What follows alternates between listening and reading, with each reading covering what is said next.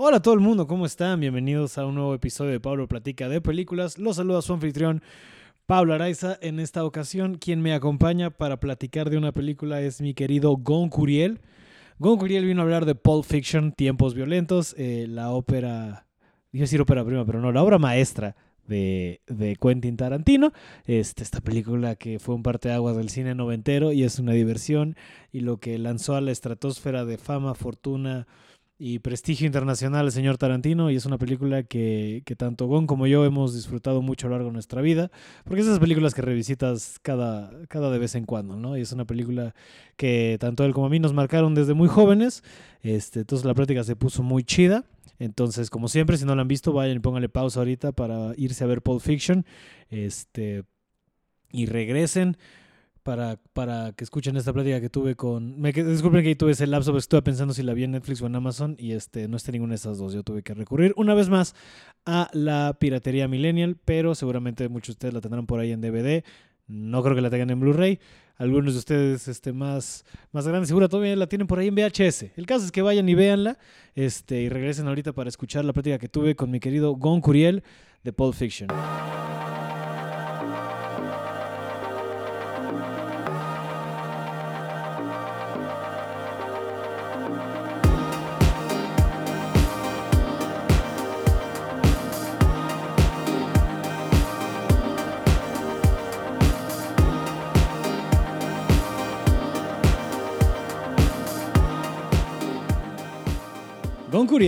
El podcast de Pablo Araiza, por fin.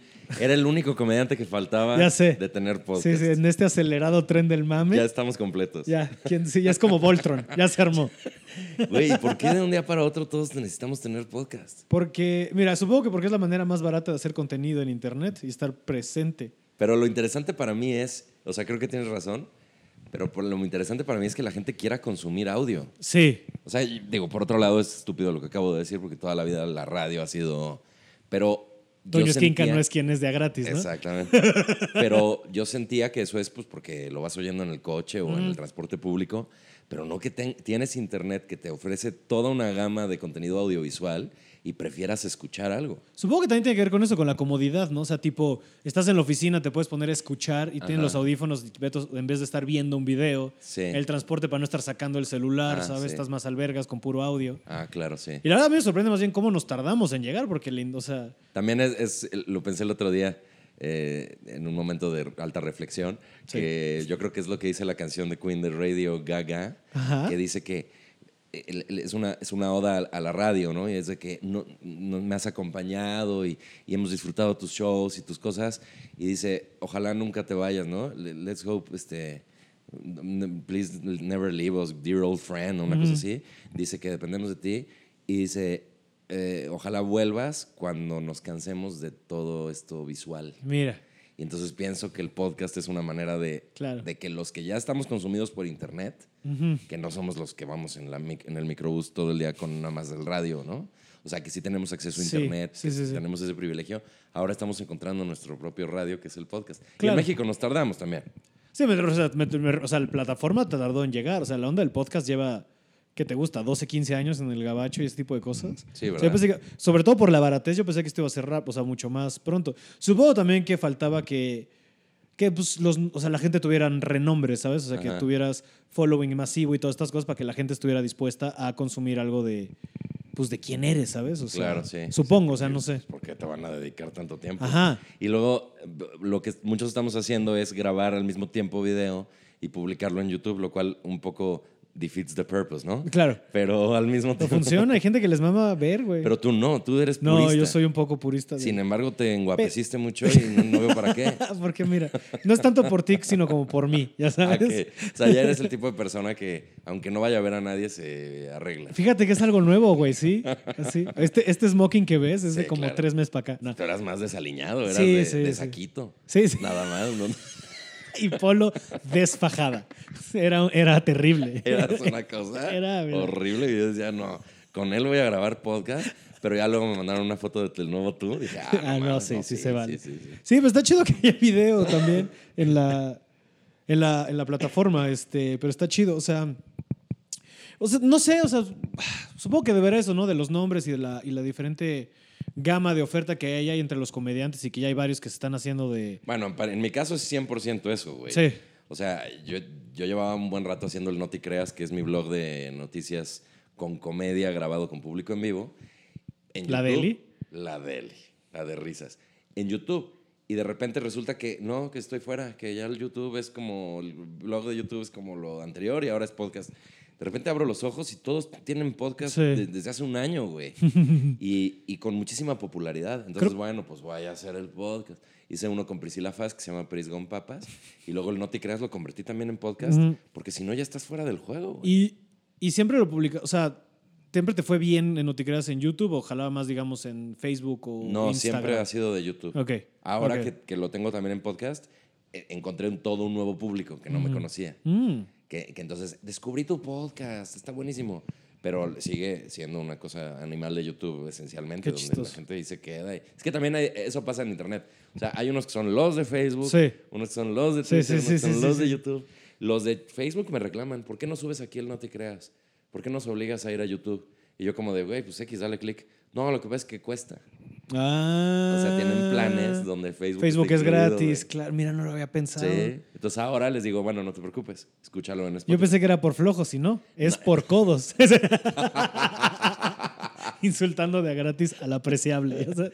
Qué triste que, que estemos teniendo una conversación según nosotros elocuente y vayamos a hablar de una película que abren la boca y tienen más elocuencia que nosotros en es todas que nuestras vidas. la- el diálogo de ese señor es brillante. Entonces, entrando ya más en forma al tema, Ajá. cuando yo te platiqué de este proyecto, Que por el cual "Oye, te Gon". felicito. Oye, muchas gracias, amigo. Oye, Gon, que bueno, vamos a hablar de una película que, aparte, yo sé que tú eres un güey que eres bien clavado del cine, si quieres, ahorita nos, nos metemos en eso, porque yo creo que es la, una persona que conozco que sabe y sabe chido de cine, como lo evidenciaste en otro podcast, Ah, de sí. cine clásico, Ajá. en el de Juan José Correos, de cine y alcohol.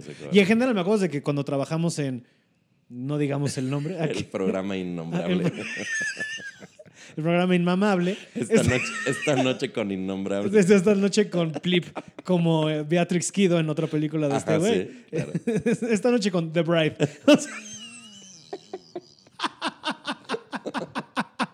Exactamente. Ah, pues ahí teníamos muchas y, conversaciones. hablamos- y yo sé que eres un güey que le mama, o sea, como, y me acuerdo más del cine clásico y sé que es alguien que le ha gustado. Pero cuando te dije, oye, ¿qué hacer de esto? La verdad, yo sí pensé que me ibas a virar con un, chingámonos un Casablanca, Ajá. un lo que el viento, ya sabes, un, un de Jazz Singer. Dije, "Sí, ya se me- No, me reviraste con un clásico muy chingón, clásico moderno, ¿no? Ajá. Que fue Pulp Fiction. A Yo huevo. estoy orgullosísimo de ser, Tiempos. Violentos. Tiempos violentos. ¿Qué Pulp? Fiction, Pulp Fiction. Tengo el, el gran honor de poder hablar contigo de esa película en tu podcast, que yo pienso que Pulp Fiction es un episodio que mucha gente desearía ser la persona. Yo creo que sí. Es una película muy amada. Ujú. Es un clásico moderno. Es, bueno, yo tengo, yo nací en 1980, entonces cuando salió yo tenía 14 años. Ujú. Eh, la, vi en, la vi un año después, como en el 95, entonces tal vez ya como por ahí de los 15. Marcó mi Cuando vida. llegó, lo llegaste a ver a cine tú. No la vi, sí, sí estuvo en cine, pero Mm. yo no la vi. Ok, ok, ok. La vi rentada después. Claro, porque seguro era super Video- clasificación. Videocentro. Claro. En esa época todavía Videocentro, claro. No, ni siquiera por la clasificación. Como que no estaba yo tan conectado con Ok, lo ok. que había que ir a ver. Ya. Y simplemente se me fue. Me acuerdo que un amigo en la escuela, Ujú. Alejandro Morales, me decía, güey, vi una película rarísima, güey. Sale Bruce Willis, pero como que bien raro. Y, y- Claro, y- porque en esa época la única exposición a Bruce Willis tendríamos este duro de matar y Claro. ya, no sé cómo. Ok, va. Pero al mismo tiempo, pues era el famoso de la película. Porque Sí, sí, sí. Para nosotros, sobre todo. sí, porque en esa época Travolta valía verga. John Travolta era pues, el de. el güey el de Saturday. Mira quién de- habla. Ajá, ajá. El No, de ni siquiera Vaselina. Saturday Night Fever. Sí, todavía no, claro. El de Vaselina. Pero no, nosotros lo ubicábamos como el de la. de- Mira quién habla, güey, que era la que acababa de salir. Sí, claro, Era claro, la que claro. nosotros sí fuimos a ver al cine, güey, ¿no?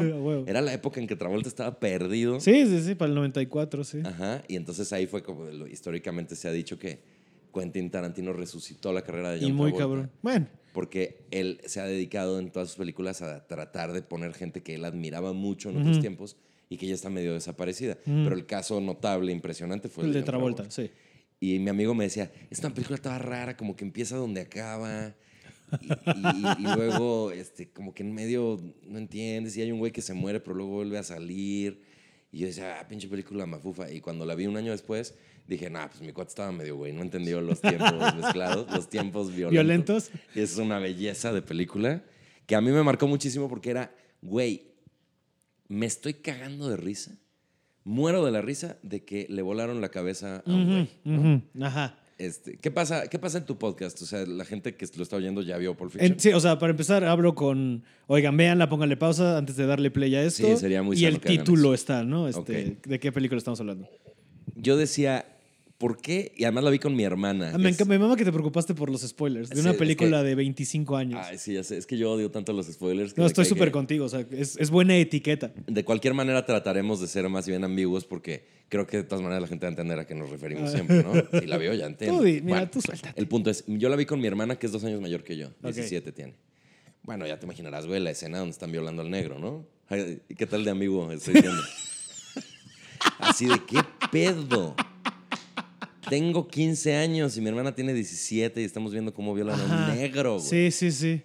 Y, y luego sacan a un esclavo Sexual. sexual, el famosísimo GIMP. el The Gimp, que en la traducción, en los subtítulos de ese entonces le llamaban el Lelo. ¡Wow! El El Lelo. Lelo. Pues nada, Lelo, mi compa, ¿eh? Take out the Gimp. Saca a el Lelo. ok, wow, wow, wow, sí, wow, sí, wow, sí, wow, wow. Y luego le vuelan la cabeza a Marvin Ujú, y mi hermana y yo muertos de la risa, güey. ujú. Del rollo de, pasaste por un bache. No, no pasé por ningún motherfucking bump. Y no sé qué. Y, y yo decía, esto, algo está pasando en mí que me cambia para siempre. O sea, desde ese momento lo detecté.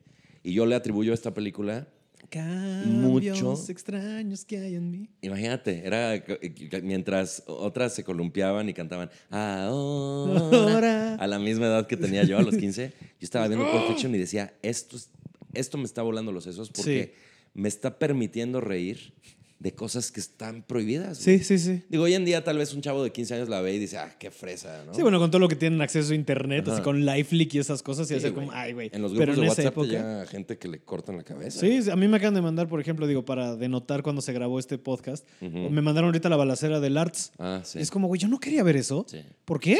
Pero ya lo vi. O sea, le- en el restaurante. Sí. Ah, no he visto yo esa escena, ahorita me la Ahorita mandan. te la mando. Pero sí, o sea, es como ya muy desensibilizado. En ese entonces, pues no, o sea, yo Claro. todavía a mis 15 años, pues digo, Más en un país como México, ¿no? Que todo es todavía más. claro, y, y en una sociedad muy apretada, particularmente en la que yo vivía, Ujú. y además, pues no había internet. O sea, yo internet lo tuve, lo conocí a mis 16, güey, en el 96. Ok. Entonces, antes de eso, pues no había nada, güey. O sea, el porno era. Alguno de mis amigos encontró una porno de su papá y nos Ujú. invitó a verla. Y la veías con super mames, güey. Este, ¿Qué es esto, no? Sí, sí, sí. Y, y de repente, Pulp Fiction, güey, le vuelan la cabeza a Marvin y violan a un negro y te estás riendo. Ujú. Eso yo creo que es lo- el gran tributo a Quentin Tarantino de lo bien que lo hizo. Creo que la, la razón por la que tanto se le premió y se le aplaudió en ese entonces, amén de la genialidad de la estructura del guion y de los diálogos y de todo, creo que fue el sentido del humor que nos unió mucho a, a muchos que estábamos en diferentes canales. O sea, 100%. Roger Ebert, que es un que era el crítico top, este gringo mamalón de toda la vida, decía, esta es una belleza. Cuando el güey era más bien romántico, más Sí. bien, más Sí, bien sí, como- sí. de- en esa época hubiera apoyado más a el piano, o sea, The Crying Ajá, Game y esas cosas. Como que, como que una película como Pulp Fiction, pues sí, güey. El güey diciendo, esto es una belleza, esto es excepcional. ¿no? En Cannes ganó la Palma de Oro Sí. y todo eso, que los críticos este, y la gente que la vio la aplaudían de pie. Y yo pienso, güey, están viendo una película donde te ríes de que le vuelan la cabeza a un negro. Sí, sí. Y, entonces, Donde Bruce Willis agarra una katana para salvar a un negro de estar siendo violado. y además ese negro era un hijo de su puta madre. hijo de su puta madre. Que también eso es, después leí que Pulp Fiction tiene la virtud de que te cuenta siempre, o sea, todas las historias que te cuenta son como lecciones de que el mal eh, está mal y el bien se recompensa. Entonces, en, en la película de Pulp Fiction, todos los que obran mal y no se arrepienten tienen un castigo. Claro. Y los que obran mal y sí se arrepienten son Y premiados. si te fijas, tal cual obran mal, porque hay una conexión bien rara siempre entre que Vince está cagando y algo de la verga pasa. Está obrando mal. está obrando Porque mal. además tarda mucho en obrar. o sea, Mucho. ta- Tarda horas. ahí Yo creo que tenía un problema ahí de, Sí, es cierto. Cada vez que de almorranas bien culero. Cada vez que Vincent Vega, sí, con sus almorranas, va con su librito pop que Ajá. estaba leyendo. De Pulp. Era un, un libro de Pulp Fiction. Cabe Va. mencionar que de ahí viene el título, ¿no? Un poquito. Sí, Pulp Fiction es Es, ajá, es un tipo de, de cómic, de tiras cómicas que se publicaban en los 50, 60 de historias de. No, antes, 40 de No detectives eran- y eso. No eran tiras, ¿no? Eran. O sea, eran cómics en forma. Eran historias. Eran historietas. Eran novelitas. Sí, sí, sí. O sea, eran novelas detectivescas. Sí, de detectives, como de toda esta onda Como muy. de baja calidad literaria, Y de papel, por eso se llaman pulp, porque era. pero muy entretenidas. Exacto. Entonces eran, eran en los tiempos en que la gente leía, eran los libros que se vendían como, como más... eh, como, como, Como eventualmente fue un John Grisham, ponle tú, ¿no? Ajá, eran como los bestsellers de los viejos tiempos, Ajá. que eventualmente deja de existir porque ya nadie va a consumir eso. Ujú. Ya se convierte en cosas como novelas gráficas o tal, o en México eso se tradujo a Memín Pinguín o, o libro vaquero o ese tipo de Exacto, es cosas. más bien como libro vaquero, exacto, exacto. que son como, que sí es literatura, pero de muy baja calidad y luego cuando se convierte en cómic, pues todavía es menos literatura, Sí. pero son historias que estás leyéndolas entretenidísimo y que son para espectacular de traileros y esas Sí, cosas, sí. porque es la gente que los consume más, ¿no? Que están en trayectos. Pues es con lo que te que entretienes se y es fácil de seguir. Y no pueden, esos güeyes no pueden poner un celular con un video de internet. Exacto. Podrían escuchar un podcast en el que hablamos de Pulp Fiction, ¿no? Y En todo- los viejos tiempos todo entonces. se conecta. Exacto. En los viejos tiempos entonces, pues sí, sí este, podían leer, pero con me- menor calidad, más facilidad. Y era el Pulp Fiction. Entonces se basa en estas historias que son como de gángsters malvivientes. Sica- sicarios de poca monta. Exactamente. Gente como de ética retorcida, pero no necesariamente gente repulsiva. Exacto, ajá. Que- Que, que- hacen cosas que tú dirías son malas, pero como con un parámetro moral establecido, ¿sabes? Simpáticas. O, o- o aunque no tengan el parámetro moral establecido y estén retorcidos, ellos viven una vida, entre comillas, normal, convencional. Sí. O sea, vas en camino a matar a alguien que es lo más atroz que puede haber, quitarle la vida a un ser humano, y en el camino vas discutiendo de hamburguesas, güey. Ajá. Entonces, perdiste la conexión, la sensibilidad con el rollo de la vida y la muerte, pero te sigue interesando que sabías que en Holanda Le llaman ponen mayonesa a Royal with fritas. cheese. Ajá, en Francia le llaman Royal with cheese a la Big Mac, ¿no? Qué joya no, de no era la diálogo. Big Mac, no, era la... A la este, quarter, pounder. with cheese. entonces, A la cuarto de libra con queso. eso yo creo que también, y ahora que hacemos stand-up tú y yo, yo creo que también te habla de que... Sí, la cuarta del libro, ¿qué tal? te habla de que te estás identificando catárticamente, porque en cierto sentido tú también eres una mala persona, yo soy una mala persona, todos somos malas personas, todos hacemos cosas malas, todos mentimos, todos engañamos. Todos tenemos sombra. algo, güey. Nadie es un santo, ¿no? Nadie. Ahora se- ya se puso de moda. Este, basta de admirar a Gandhi. Porque el hijo de la gran puta un día o en ocasiones se acostaba con sus nietas Sí. desnudas Les prohibía comer. para no sé demostrarse que no le prendían las mujeres y entonces las pervirtió y las le arruinó su vida. Y dices, está bien, qué bueno que se, que se descubran esas cosas y que no idolatremos a Gandhi, pero el error no está en Gandhi, el error está en nosotros que estamos poniendo santos. Sí, a un ser humano que es igual de... Sí, güey. Sí, el el otro día escuché a alguien que, no me acuerdo en qué podcast, igual estaba escuchando a alguien que, que hizo el argumento de, sí, sí, mucho Cristo, pero ese güey también tenía huevos y ano, Ajá. ¿Sabes? O sea, Exacto. recuerda eso, sigue siendo un ser humano. Pero por eso Cristo es el que sí funciona, porque es un... O Cristo es un mal ejemplo, ¿no? Pero digamos, Gandhi tenía culo y ano. Exactamente. O sea, el tema de Cristo es que como es una cosa más bien tradicional, Sí. no demostrado históricamente que haya existido y eso lo puedes poner como una persona sin defectos. Claro. Pero no, cualquier persona que está demostrado que existió le puede sacar trapitos. Entonces ya empezaron que la Madre Teresa de Calcuta tenía una fortuna guardada y no sé qué tanto. Sí, Y que, todos al final tienen esta grandiosez hijo de puta, pero... Entonces, como nosotros somos eso, te lo llevan al extremo con una persona que mata y que tortura y que hace cosas horribles por además poco dinero, que se ve que no ganan muy bien, que digamos, etcétera. O sea, ya una cosa de low life, bien, pero al mismo tiempo disfrutan reír y platicar de mamadas y ligar. Claro. Y, y- Irse a echar el bailongo Ajá. y la heroína. y este cabrón, por ejemplo, tiene que Vincent Vega es el personaje que no se redime. Ujú. El que sí se redime es Jules Winfield, que es su amigo. Sí, Que sí. es Samuel L. Jackson. Sí, sí, sí. Decidiendo no matar a los que empiezan la película. Ajá. Decidiendo Honey dejar la Bunny vida. y Es este, Se fue el nombre del Pumpkin and. Honey Bunny. Pumpkin and Honey Bunny. Decide dejar la mala vida. Es cierto, es cierto. Por medio de salvarlos a ellos, pero a partir de ahí ya deja la mala vida. Se entiende que salvó vidas. A partir de ahí dejó de destruir Se vidas. reivindicó Entonces salvó. Y el que se quedó ahí fue Vincent Vega y lo, y lo mata a Butch. Y, y Butch hizo el mal porque transó al mafioso, Sí. a pesar de que el mafioso lo tenía agarrado de los huevos. Sí. Este güey lo transó, lo engañó y se la hizo durísima, güey. O sea, lo dejó muy mal parado con mucho dinero menos. Huye sintiéndose la gran riata y, y cuando está en esa situación de hacer el mal, por medio de la Reloj. historia romántica del reloj y la madre, lo hacen regresar a su casa y lo agarran los violadores. Y entonces, a pesar de que es un cuate que merece castigo, pero no tanto, lo agarran, lo madrean, lo todo mal, logra escapar y cuando, se, cuando va a escapar es cuando tiene la oportunidad de verdaderamente redimirse. Porque cuando. Puede dejar que sigan violando y torturando al negro. Ajá. A pesar de ser una, la peor persona de la película. Que A Marcus Wallace. Marcellus. Marcelos, Marcelos, Marcelos, Marcelos. Este, tiene la oportunidad de dejarlo que se lo cargue la reata o salvarlo y, y- encontrar el balance entre el bien y el mal en su ser, güey.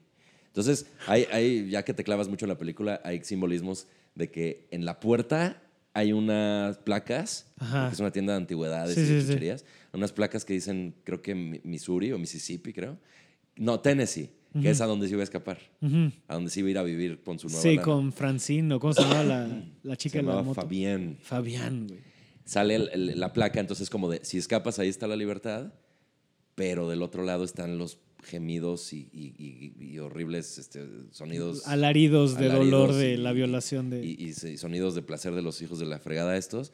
Y entonces dice, me regreso, lo salva y encuentra la paz con él y con el otro. Y el otro, no sabemos qué le va a pasar. A Marcelus, porque sí, sí se salva, que presumiblemente va a seguir siendo una mala persona, pero el castigo que tuvo, Ya fue más que suficiente, ¿no? o sea, él dice, le dice, ¿you okay? Y dice, no, man, I'm pretty fucking far from okay. O sea, lo violaron, güey. Sí, sí, sí. Y pues para él no es, no es nada más Que la también violación. antes tiene esta frase que me mama de I'm gonna go medieval on his ass. que qué manera de de decirle a alguien, güey, me va a poner violento. Qué bonito escribe Tarantino. Es que es eso, lo que tiene. Que justo lo que estás hablando de, de como, como centrar a las personas malas en esta cotidianeidad y sentir como. También lo tiene mucho en Perros de Reserva, ¿no? Ah, sí, claro. que abre la película de un grupo de asesinos hablando y, y- y disecando de cómo lo haríamos en una plática, como lo estamos haciendo ahorita de alguna manera, este, Like a Virgin de Madonna, ¿no? Y, y- y es como, ah, ok, entonces también estos, estos truanes Bueno, ellos no eran asesinos. son este, roba Son asaltantes. Pero, pero que se tornan asesinos porque tienen que. La vida Exacto. mala te empuja. Es correcto, ¿no? De hecho, sí. O sea, en realidad ellos ya están en un camino que saben que puede derivar en todo lo malo del mundo. Pero están muertos de la risa hablando de Like a Virgin. sí, Like a. Virgin. Que es el mismo principio. De hecho, bueno, Reservoir Dogs, que es de dos años antes. Dos años antes. 92, fue la que puso en el mapa Tarantino así de Sí. que, ¿qué estamos viendo? Sí, sí, sí. Y no la vi yo sino hasta después de Pulp Fiction y sí me pareció una Mira. joya también. Yo creo que yo vi, mira, mientras, mientras yo soy un poco más joven que tú, Sí, ¿no? claro, Ocho años, creo. Este, sí, tú eres del 80, dijiste, ¿no? Sí, yo soy del 88. Entonces, mi entrada a Tarantino, o sea, fue ya, o sea, todo esto ya me pasa post, ¿sabes? O sea, yo para cuando me empiezo a enterar de estas cosas, digamos, cuando empiezo a despertar a, oye, ¿cuáles son mis gustos? Que salen a los 11, 12, 13 años. Cuando abres los ojos Sí, al sí, de, mundo. oye, mamá, creo que Timbiriche está culero. ¿Puedo escuchar lo que yo quiera? Ya sabes. Mami, ya no quiero ver Don Gato. Mi- mis, Mami, amigos, ya no quiero usar Oshkosh. ¿Puedo vestir yo solo? Ya sabes. mis amigos que tienen cablevisión ven Ren y Stimpy y Vivi, Sí. Vivi. Y fue por ahí, güey. Fue justo eso. O sea, me empecé a aclarar en todo este mundito. Este, porque no sé si te habrá llegado a tu hogar este pedo del DirecTV pirata. No, es que. Pero no, ¿te enteraste de este fenómeno? No, no. Bueno, había como. Cuando llegó DirecTV, no te estoy hablando del 96, Ajá. 95, 97, por ahí. Tú, pues así como ahora hay la gente que va y te pone el Roku, Ajá. ¿no? Captabas señales. Agarra- te daban una tarjeta y te agarrabas el DirecTV gringo, güey. ¡Wow! Y entonces yo ahí fue cuando de repente empiezo a tener como este despertar y empiezo por Kevin Smith y esta gente empiezo a ver películas y escucho el nombre Tarantino y en esa época ya fue un poquito más tarde, o sea, ya como por ahí del O sea, ya había visto Perros de Reserva, pero cuando me explota la tacha por el 2001, cuando sale Kill Bill. Sí. Ya estoy, estoy viendo en Cuernas, sí me fue en Cuernas 99. Entonces, por ahí 99, 2000, empiezo a aclararme con... Y también ya me, ya, me, ya me gustaba el cine, entonces estoy viendo yo, ya que si tu cine premier y todas estas revistas. Y el nombre Tarantino, pues sale y sale y sale y sale y sale a relucir. Este...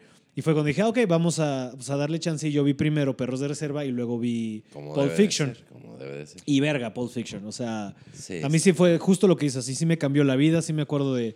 No solo, como ya estaba medio clavado en el pedo de, de yo desde los dos años dije, yo voy a hacer, yo quiero hacer cine. Mm. Y qué bien me fue, ¿no? Porque pues, ve los galardones con los que cuento. Wow.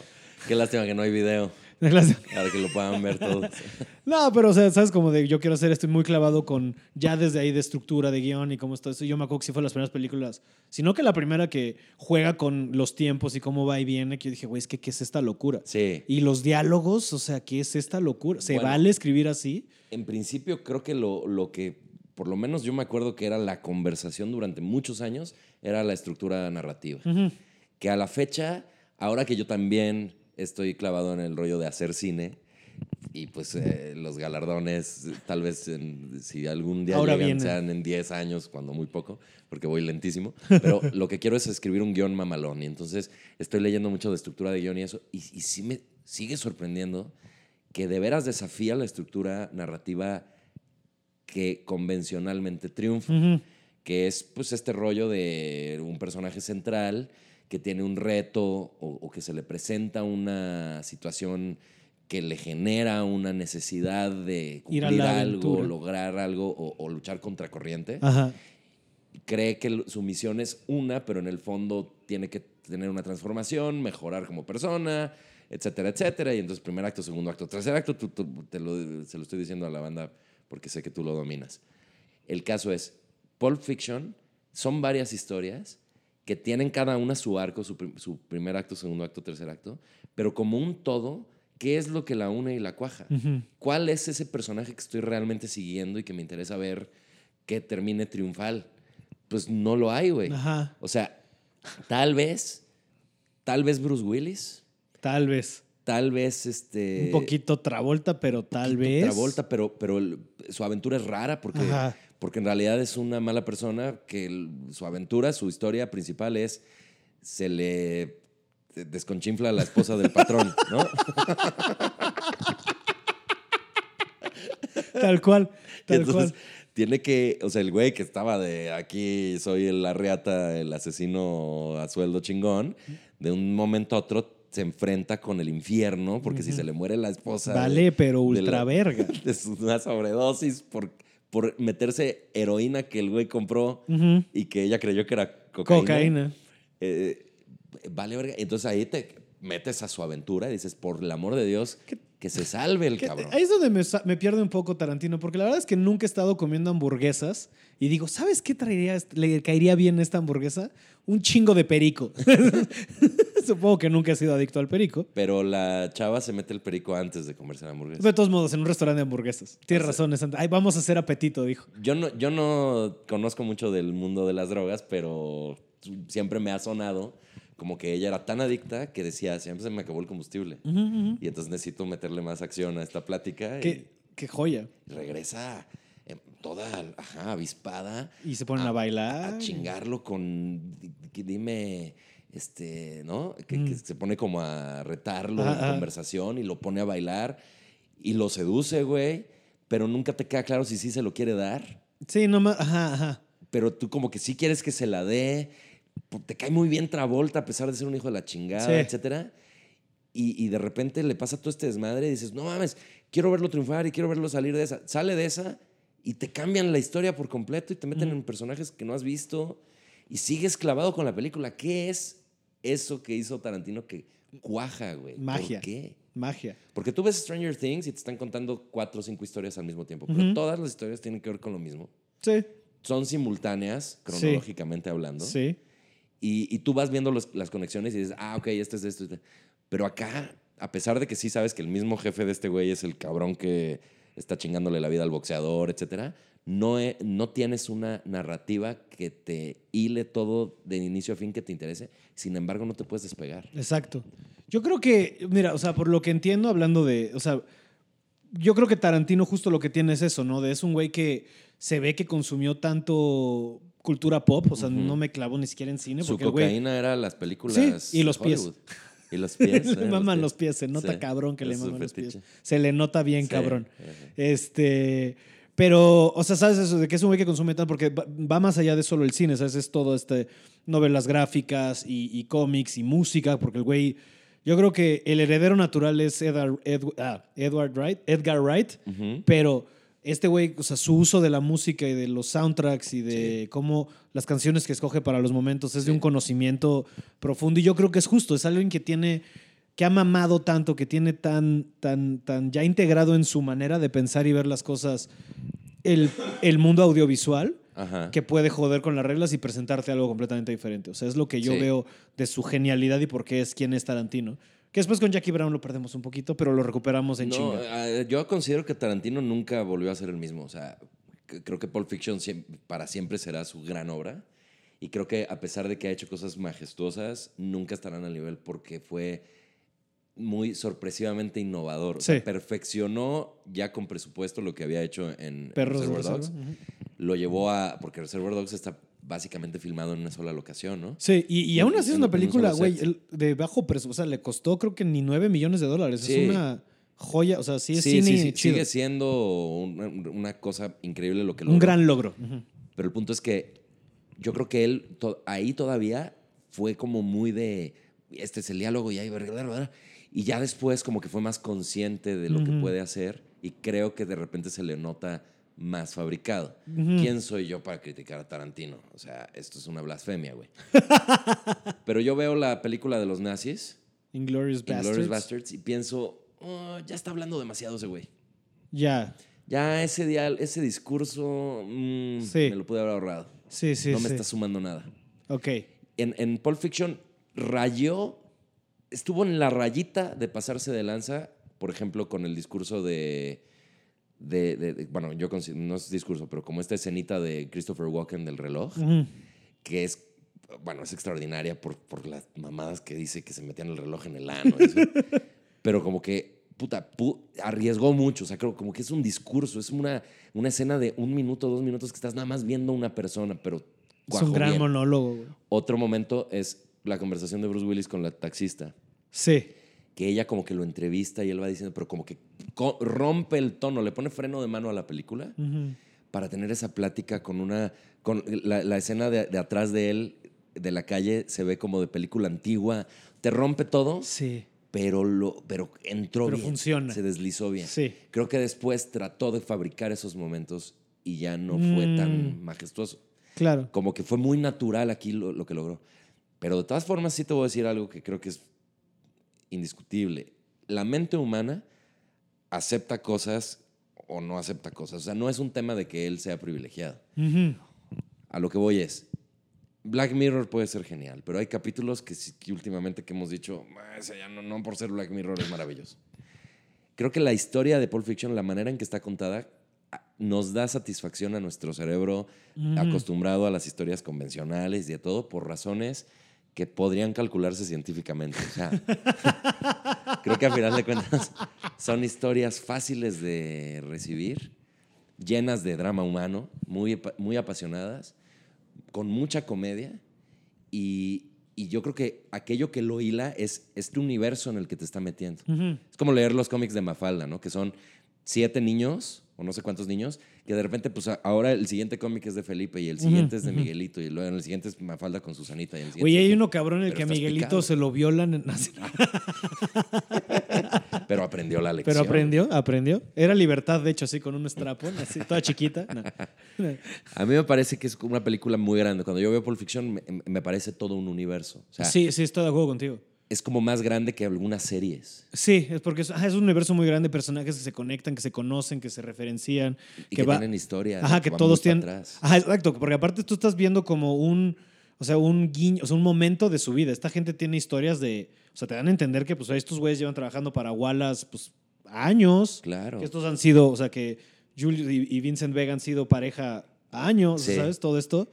Y también Ajá. hay cosas que, que ahora que lo estamos mencionando, nunca lo- me había detenido a pensarlo, pero tal vez Tarantino las hizo a propósito de, por ejemplo, el rollo de que Vincent Vega estuvo en Ámsterdam.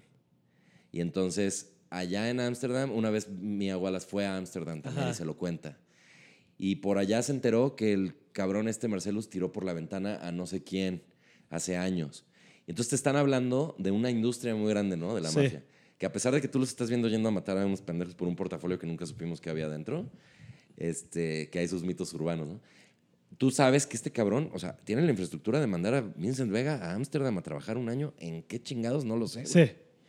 Y que se cuenta que hace años tiró por la ventana. Ya era poderosísimo. O sea, ya hay una, ya hay una, ajá. Ya hay toda una leyenda alrededor de esta persona que es antes, o sea, no tienes por qué saber y de dónde viene y ahí está. Ajá, Y es un gran. Pues que tampoco es un villano. O sea, es exacto, justo lo que decir, pero la, la peli también yo creo que es interesante porque realmente no hay un villano, ¿sabes? No hay un bueno contra un malo. Bueno, Sí, eso es, eso es un riesgo muy grande. Ujú. Justamente las historias necesitan un héroe y un sí, villano. un Luke y un Darth. Yo creo que las historias, tal vez si nos ponemos a analizarlo cada una, o sea, tal vez son mini películas Ujú. que nos mantienen hilados porque sentimos que todavía no acaban porque estamos viendo, captando que salen los mismos personajes en ellas. Ujú. Tal vez ese es el hilo conductor, fíjate. Tú en la primera historia ves a dos asaltantes que no sabes qué chingados está pasando ahí. O sea, no sabes qué va a pasar. Se queda en pausa. Te dejan con el rollo de eso va a continuar o no. Y qué joya de intro. Yo creo que es de esas canciones que, o sea, el Mystery Lou Mystery es Lou. de, güey, es la de Pulp Fiction, ¿sabes? Sí, o sea, de- que de alguna manera también, que luego me da mucha risa como en eventos, o sea, en lugares muy fresas, gente que yo no creo que hayan visto estas películas tocan este tipo de canciones, Pero ¿sabes? O sea, el silbidito, la- el silbidito de Kill Bill.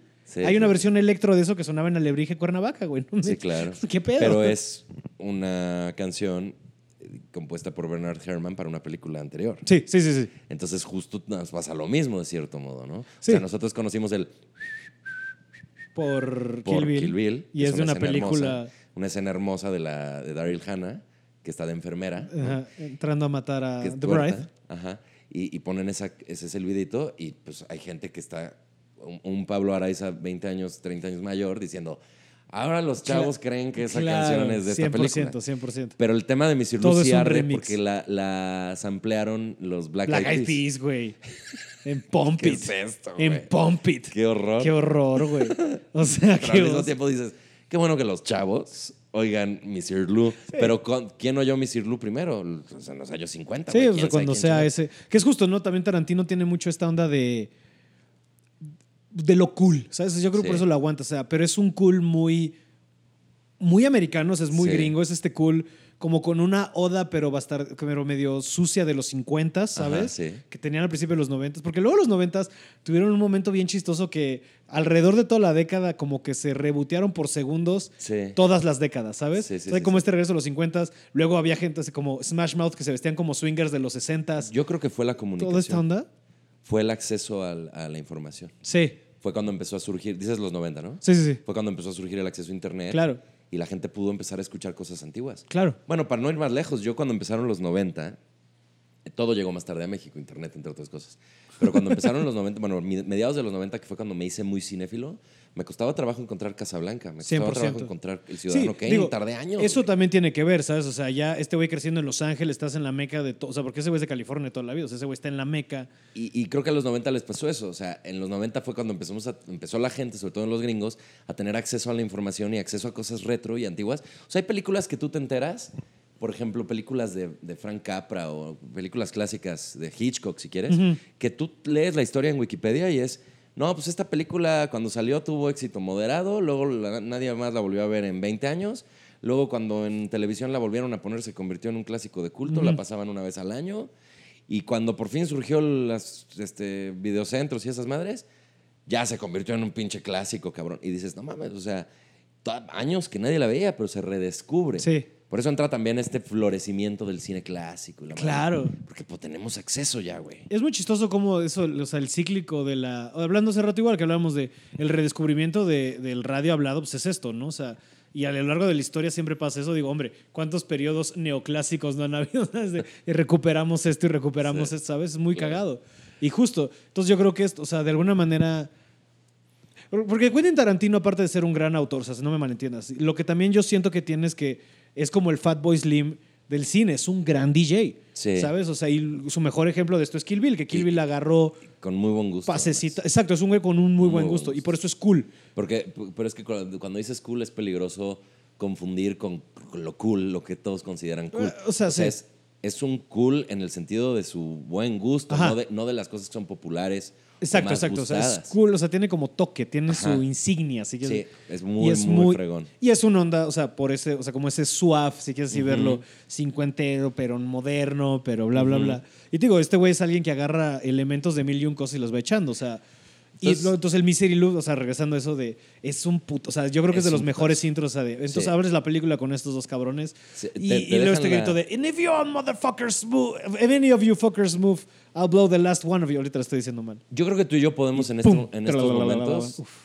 tú y yo en estos momentos podemos, eh, ¿cómo, cómo se llama cuando abren una rana los estudiantes de ciencias? Eh, Este, o bueno, o abrir un hilo si esto fuera Twitter. abrir un hilo.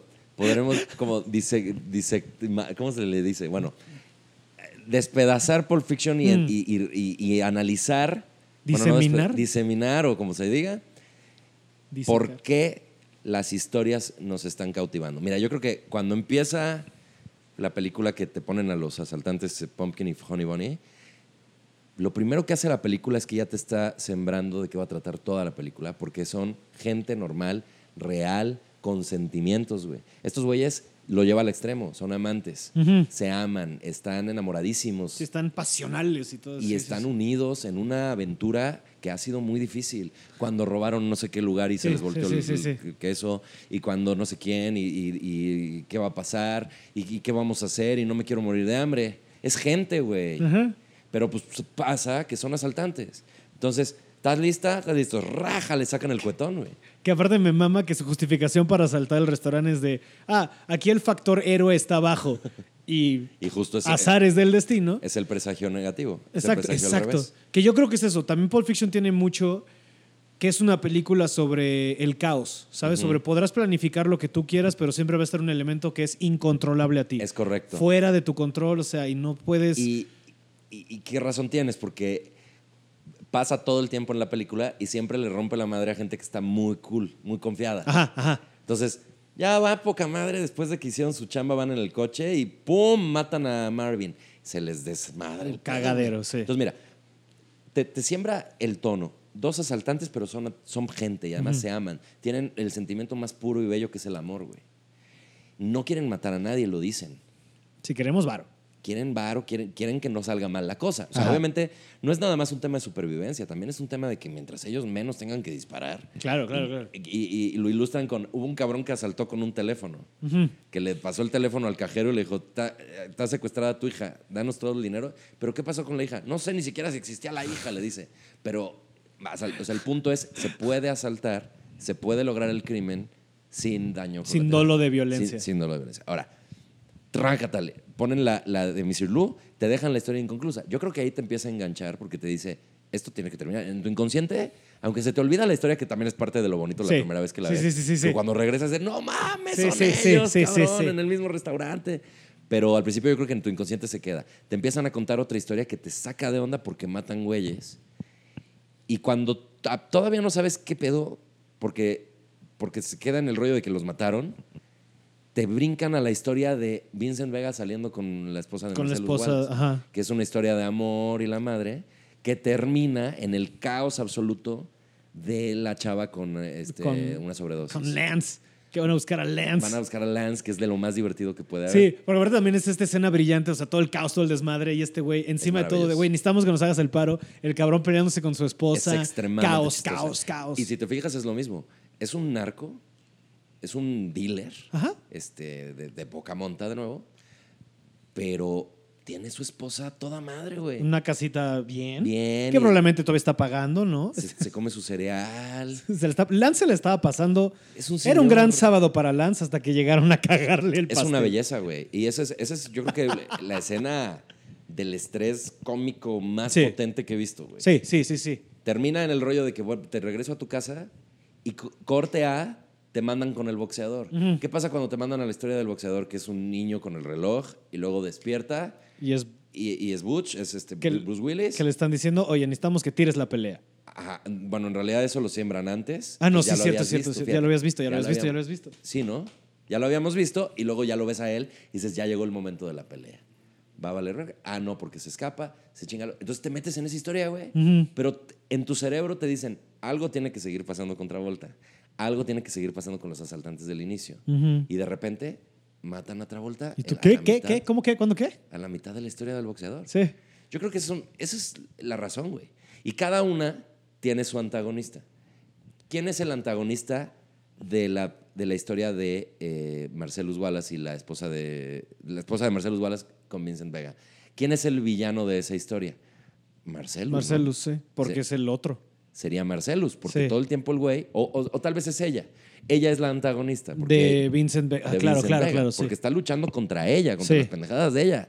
Ella es la que se metió heroína por la nariz. güey. Entonces, es, es su enemiga en el sentido práctico, narrativo, dramático. Que ca- acarrea, como antagonista, acarrea un mal muy grande y muy amenazador que es su esposo. Pero el villano es ella, ¿me explico? Claro, claro. El villano, entre comillas, antagonista, pues. Sí, antagonista. El adversario. Ajá. En la historia de, de Marcellus Wallace y, y, eh, digo, este, perdón, Butch, que se escapa de... Es Marcellus Wallace. Marcellus es el villano. Hasta. Hasta que les cambian la moneda Exacto. y ahora están luchando contra un villano mayor. güey. Ajá. Es narrativa hermosa. Es muy padre, sí. hermosa, güey. Y luego cuando termina esa historia, nos vamos a la historia de Marvin, que le disparan en la cara y van a dar a la casa de Jimmy. Que es Tarantino. Lake, que es Quentin Tarantino. Y, Y el The Wolf. ¿y quién es el quién es Harvey el, Keitel. quién es el adversario ahí? ¿Quién es el héroe y quién es el adversario? Creo yo que el héroe de la historia es Jules. Y el adversario el sería adversario es Vincent es Vega. Vincent Vega. Claro, sí. Porque Vincent Vega es el factor de caos. El es el güey que genera el problema y es el güey que cuando llegan a la casa de Jimmy es imprudente, Sí. causa más pedo. ¿Y cuál es el- la solución? La resolución de la historia es que llega un cabrón que es The Cleaner, que es el The Harvey Wolf. Keitel, The Wolf, y los ordena, pone en su lugar al adversario y logran algo muy bonito, que ya todo está en armonía y a partir de ese momento te cuentan una nueva historia donde ellos dos son los héroes, pero en particular Jules, y se enfrentan con los asaltantes del El inicio. inicio. Entonces, cada historia tiene su trama, pero creo que lo que nos está enganchando, además de ser una belleza de, de visual y de- musical y todo lo que tú quieras, es todas las historias se quedaron medio inconclusas y yo sé que tienen que cuajar. Quiero seguir viendo qué va a pasar. Claro. Y al final sí las logran cuajar todas. Sí, claro, puede ser como tu, o sea, es en tu cabeza la necesidad de, de armar un rompecabezas, Sí. ¿sabes? O sea, que eso te tiene enganchado toda la peli. Así y justo hace rato mencionaste algo que creo que es muy impactante esta peli. La primera vez que la ves es, te explota la tacha. Sí. Y las segundas veces no es ese mismo high, pero es parecido y es diferente, ¿no? Porque, ah, es que vas viendo y, ah, claro, porque esta referencia de aquí. Sí. Y aparte, y, y en general, te digo, aparte para mí me llamó mucho la atención que yo ya sabía que venía Kill Bill, ya estaba muy enterado de Kill Bill, Ajá. para cuando vi Pulp Fiction por primera vez, Ajá. y ver el pedo de, ah, no mames, la katana, Ah, wow. para mí eso conecta aparte el universo todavía más Ah, grande, sí, ¿sabes? Es que algo que hizo él muy bueno es que en todas las películas hay cigarros Red Apple y en todas Sí, las cuando creas un mundo, ¿no? Las Whataburgers. Que dicen que este- Pixar también lo hace, ¿no? Sí, Pixar tiene la, el- la camionetita siempre sale de Pizza Planeta. Sí. Este, las Big Kahuna Burger, Big perdón. Whataburger eran las que están aquí en la del Valle de, uh, en los 90. Qué bonito es lo del Big Cajun. El Big Kahuna Burger que está en todas. Y luego, o sea, y varios lo hacen, ¿sabes? O sea, y luego, por ejemplo, cuando empiezan a inventar este universo compartido, de alguna manera que hay guiños de, ah, estamos conscientes de, en las películas de Robert Rodríguez, Ajá, que de repente ajá. también meten una, una Se así, asoma. hay un Big Apple por ahí, o sea, ¿sabes? Una, una cajetilla de Big Apples por ahí Que eso aventada. está chingón porque dices, esos son güeyes echando desmadre. Sí, son compas, Son güey. compas y en la peda dice, ¿a que no pones esto en tu película? Ah, ¿no? Sí, pendejo. Y creo que esa- eso es parte también de la, de la nueva onda del cine, que es los cuates que de repente ya son amigos varios actores, un par de guionistas, un director o dos directores, y empiezan a echar desmadre y hacen películas como las de Seth Rogen Ajá, y esas. Toda esa bandita que en particular no soy muy fan, pero cua- cuando, veo sus películas, que son, este, Sí, que son super, super bad. Ajá, y Superbad es- y This is the End, todas estas son las que todas con... ajá. Pineapple, eh, Pineapple Express. Que son películas que no necesariamente son buenas, pero es súper fregón verlas. Es súper divertido, es muy amable. Sí, es que se ve que es gente pasándosela chido. Es buena onda, es correcto. Exacto, tiene buena... Ajá, sudan buena onda, ¿no? Sí. Igual, Cuando- sí, sí, sí, todo esto es padre. Cuando vi Pulp Fiction, que dices que las experiencias van cambiando, yo la vi con mi hermana, morimos de la risa. A partir de ahí la vi solo, yo creo que 100 veces. Alguna vez con algún primo, algún amigo que me Lo peor es que estoy seguro que no estás exagerando ese número. No, al contrario, tal vez me estoy quedando corto. Exacto. Es que sí me obsesionó mucho. Y, eventual, y sí se dice diseminar. Sí, Sí, bien. tenías razón. Eventualmente, Pulp Fiction en el cine. Veo que está anunciada, ¿no? Y yo de, no mames, van a poner Pulp Fiction en la gran pantalla. Yo nunca la vi en la gran pantalla. Pues inmediatamente compré mi boleto, ¿no? La fui a ver, solo. Y cuando la estaba viendo, descubrí algo que fue hermoso para mí, güey. Toda la gente muerta de la risa. A huevo. Que todos estos años la viví solo Sí. a pesar de que he leído mucho de lo que la gente la ama, todo, nunca será lo mismo que vivir la experiencia con la gente. Y yo volteaba a ver a las personas que estaban en la sala de cine y decía, no son como yo, fans de toda la vida, no necesariamente. Algunos de ellos tal vez, el, el güey es fan y trajo a la chava, o la chava es fan y trajo al güey. Y algunas personas lo están descubriendo y se están riendo 20 años después, güey, del, o, o más de 20, de chistes de humor negro que siguen siendo súper atrevidos Ujú. Y que, y que sí funcionan y que sí es de risa. Es una película de comedia, güey. Es es una película cagada, sí. sí, Eso sí. es lo que yo descubrí que dije, no mames, llevo años viéndola obsesivamente y me parece una película de crimen, un thriller, un, este, un drama, un esto, con toques de comedia. No, güey. Ahora pienso, es esencialmente una película Es una de comedia güey. con elementos de thriller. con elementos narrativos de todo lo demás, Claro. porque tiene romance, tiene drama, tiene acción, tiene thriller. El momento de thriller más, más fregón es el de la inyección, Sí. el, el de Lance. Pero es una película que lo que la une, the glue that holds it together, en el sentido de género, es la comedia. Claro. Sí, sí, sí, porque tiene. Sí, sí, súper de acuerdo contigo. Va todo este tonito a lo largo de la peli que va uniendo a todos los personajes y a la historia. Y, Y pienso que tanto me habrá influido a mí como comediante, ¿no? pues yo creo que algo, ¿no? Yo creo que mucho. Yo creo que es, es una película que me abrió los ojos. O sea, esta, esta conciencia que te estoy diciendo de apenas hace un par de años la vi con gente y dije, a la madre, es película de comedia, es un descubrimiento como más concreto. Pero el hecho de que es una película que se atrevió a hacer reír con cosas que no se debía, ¿no?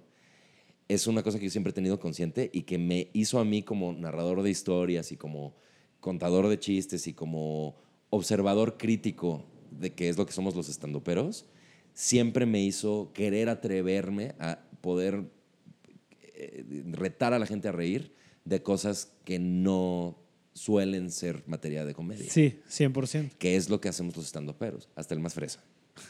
Porque a final de cuentas todo lo que estás haciendo en el stand-up es burlarte y ridiculizar Sí. algo. Sí, justo hace poco alguien tenía esa plática, no, creo que era Juan José, de, de estar diciendo es que al Chile no existe tal cosa como la comedia desde un lugar positivo. Exactamente. Sí, Y- Juanjo dice mucho eso. Y veo su punto, ¿sabes? No sé si estoy 100% de acuerdo, creo que puedo encontrar ejemplos donde eso no es cierto, pero claro, al final del día es, si quieres tal vez no es ojete, es de un lado donde sería la psique oscura humana, ¿no? Porque te estás burlando, te estás este, ridiculizando, Sí. estás poniendo en evidencia sentimientos que no todos hablamos, ¿no? Que normalmente traemos de esconder, ¿no? De, Sí. De- y que todos tenemos, no es muy cagado, o sea, justo. Es justo lo que estás mencionando, creo que nunca lo he visto desde ese punto de vista de claro, o sea, nos estamos riendo todos igual, porque todos por dentro quisiéramos tener, o sea, exagerando, ¿no? Pero quisiéramos tener la desfachatez contra el asesinato que estos güeyes tienen, Claro, ¿sabes? sí. O sea, Es súper catártico, güey. Bueno, es que no existe un ser humano que no haya deseado que otro se muera. Sí, de no acuerdo. existe, güey. De acuerdo. O sea, no te voy a decir que desees matarlo, pero que desees que se muera. Sí, que alguien no exista. ujú. Todos alguna vez hemos dicho, ojalá se muriera tal. 100%. Me quitaría un peso encima. 100%. Sería más fácil mi vida sin esa persona. Ojalá se caiga su avión al Chile. Y, y eso pues, no lo puedes expresar porque es pecado, porque está mal, porque es inético, porque es delito, porque es lo que tú quieras. O sea, no delito pensarlo, pero, pero potencialmente llevaría a un delito realizarlo. entonces, no lo, entonces lo tachas, eso está mal. Claro. De repente alguien te dice, todos pensamos esto y qué risa. Ay, cabrón, gracias. güey". Sí, y justo, mira, qué chistoso. Creo que, creo que poco a poco la enseñanza de Pulp Fiction a lo largo de, de nuestras vidas ha sido, no estás solo. Que es lo que estoy notando ahorita, lo que me has dicho. O sea, de morro es de, ah, ok, sí me O sea, alguien más piensa así, ok. Sí. Y luego años después verle en un grupo de gente de, ah, no solo es personal Sí. entre Tarantino y yo, somos todos. Que te, que te da un poco de celos. Cuando tú amas mucho algo, de repente te da celos compartirlo. uf, sí, sí, sí, hay películas que... creo que hablando de, de Diego Sanasi una vez más, creo que es el que más padre ha puesto el ejemplo. Me contó alguna vez que, y es un ejemplo medio burdo, el güey es súper fan de, de Rápido y Furioso, ¿no? Ajá, sí. Le mama Rápido y Furioso. Y me contó alguna vez que cuando empezaba a salir con su ahora esposa Ana, en algún punto le dijo, ay, oye, ponme una de esas, ¿no? Que te gustan tanto. Y que se volteó y le dijo, todavía no estamos ahí. No mames. Güey, es de mis historias favoritas, pero de tener cierta, ¿sabes? De, claro. Bueno, en el, en el año 2000 yo tuve una novia que se llamaba Paulina. Ajá. que Pasa, pasa, pasa. ni siquiera amerita que menciones su nombre, fíjate. Porque la chava le puse Pulp Fiction y cometí el error que Sanasi sabiamente no cometió. Mm. Fue como de, te quiero enseñar la mejor película del mundo, pero cuando llevábamos dos semanas saliendo, güey. Sí. Espérame, es que ya llegó el sushi. Espérame, y no sé qué. Y empieza la película y, y comiéndose el sushi y viendo la soya. Yo de, no, ojos a la pantalla. Ajá, ajá, sí, sí, sí, sí. sí. Valora esto. No nada más por la película, por mí. Es Qué eso. cagado ese sentimiento. Es- Eso es, eso es un sentimiento de propiedad que yo creo que nos da a todos. A con las cosas sí, yo tengo gustan cosas mucho. igual así de, híjole, híjole, es que te la quiero enseñar, pero no sé si... Pero al mismo tiempo es lo más hermoso de, de- de ma- manera de ver Pulp Fiction, lo que acabas de decir. El rollo de no estás solo te une mucho con. O sea, te, te- te empatiza mucho con la gente que, Sí. que tiene todos los matices. Y si te pones a ver Pulp Fiction, yo creo que todos los personajes tienen algo empático fregón, excepto tal vez Marcelus, que es como el villano, villano, villano, que nada más se humaniza un poquito cuando, cuando se lo chingan. sí. Pero bueno, todos los Y demás- que, toda, y que te das cuenta, bueno, pero hasta lo inmuniza un poquito porque hasta el cabrón más una malo trae una curita toda la peli. Porque se cortó, en mi cabeza, o sea, según yo es porque se cortó rasurándose, ¿sabes? Ah, Entonces lo hace, claro.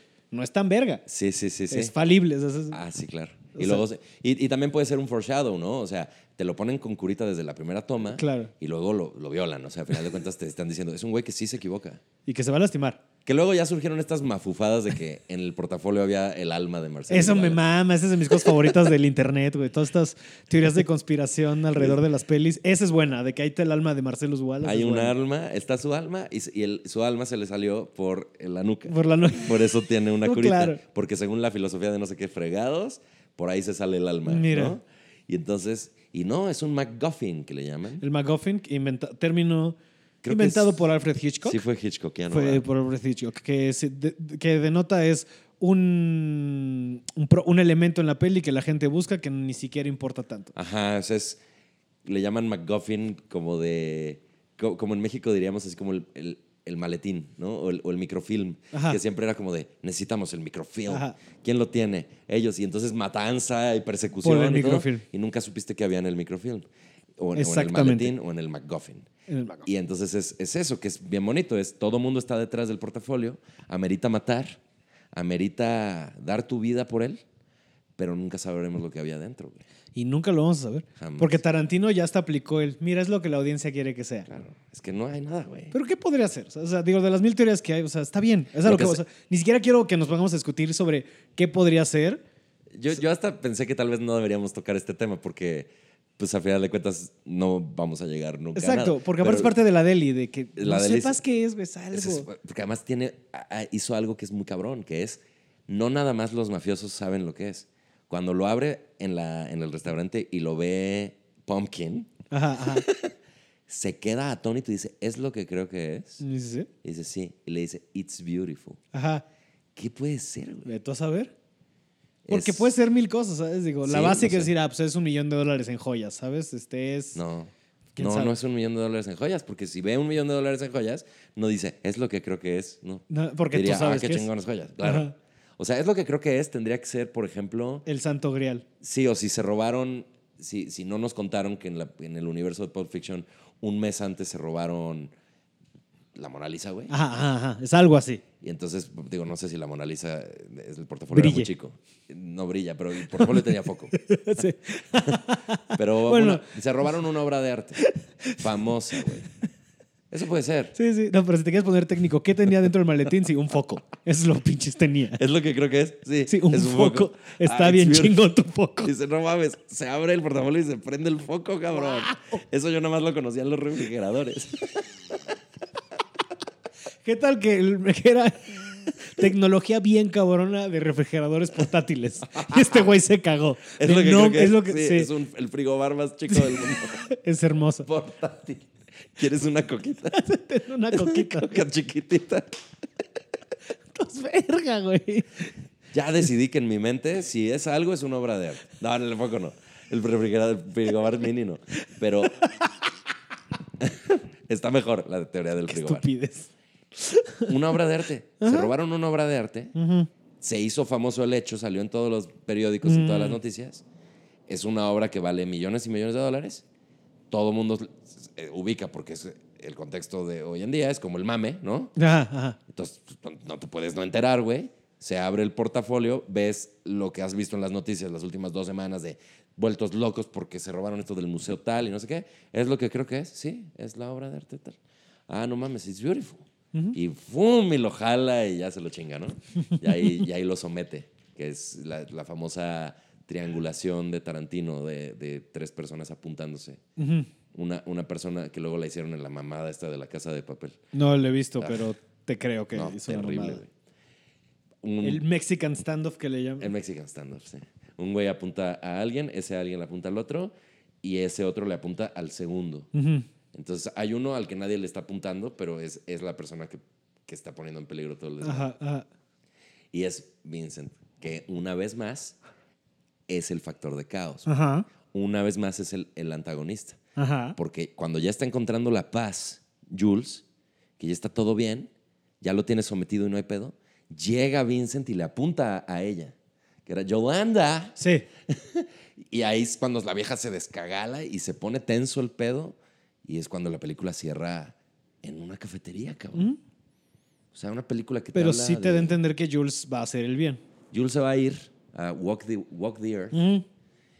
Que lo que en realidad va a hacer, porque Vincent le dice, vas a ser un vagabundo, güey. Lo que en realidad va a hacer es conseguir chamba en una tienda de conveniencia o en una tienda de tapetes. Y se va a poner a trabajar.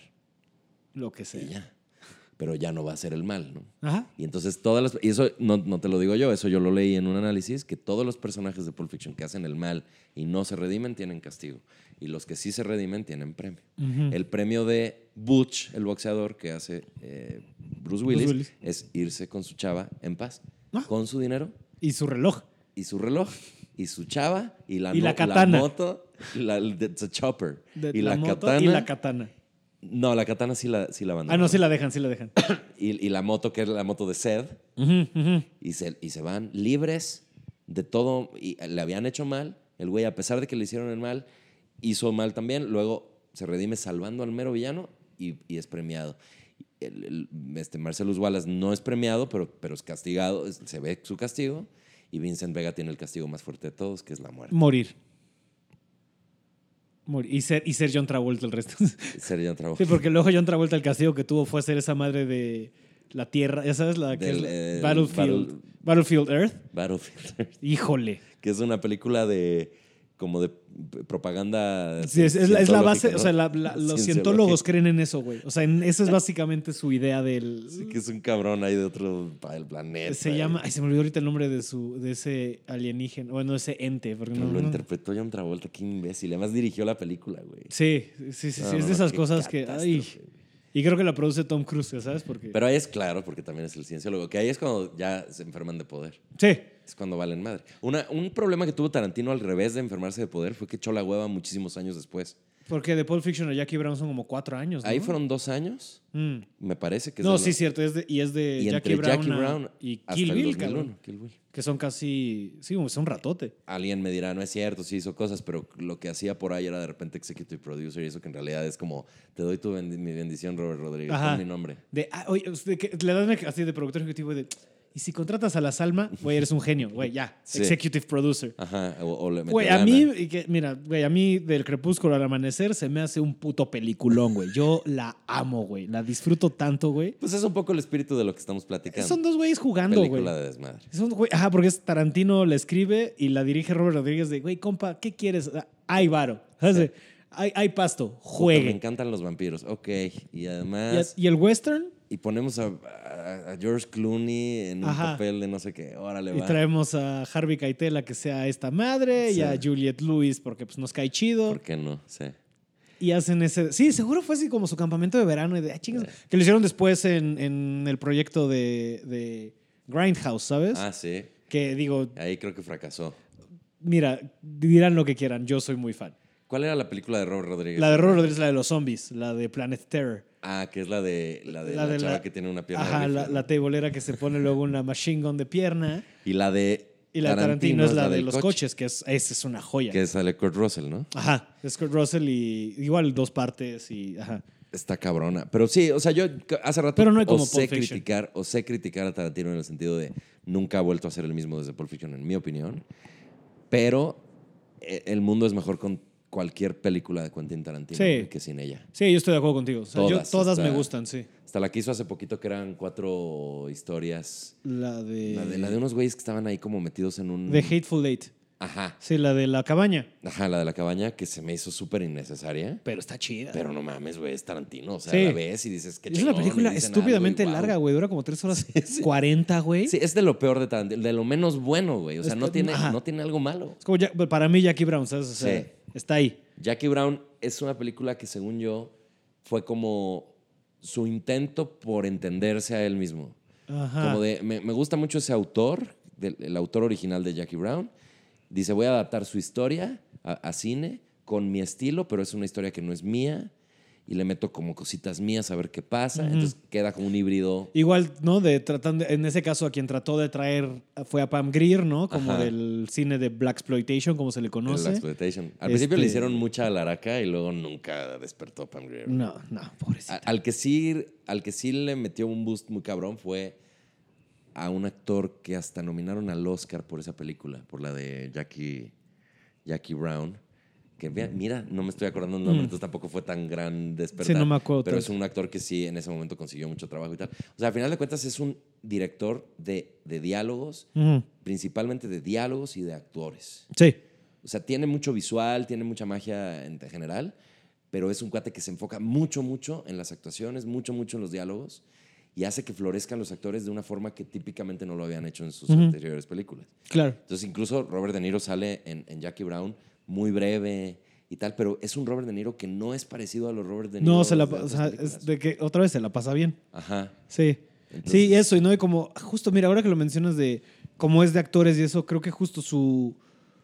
cómo se permite tener esta violencia hiperrealista es hasta graciosa de alguna manera, ¿sabes? O sea, porque es exagerada. Sí. Porque tú sabes que las cosas. Digo, nunca he visto una cabeza explotar, pero sabes que no explota, ¿sabes? Ajá, sí. O sea, intuyes que no es así, o sea, es todo exagerado. Digo, ya llevado al extremo en otros casos, en otras películas, ¿no? que Pero- eso sí que fue un Black Exploitation. Ah, genio Gonku Liel. Por eso, Gonku Pick. Vamos a hacer un Gonku Pick.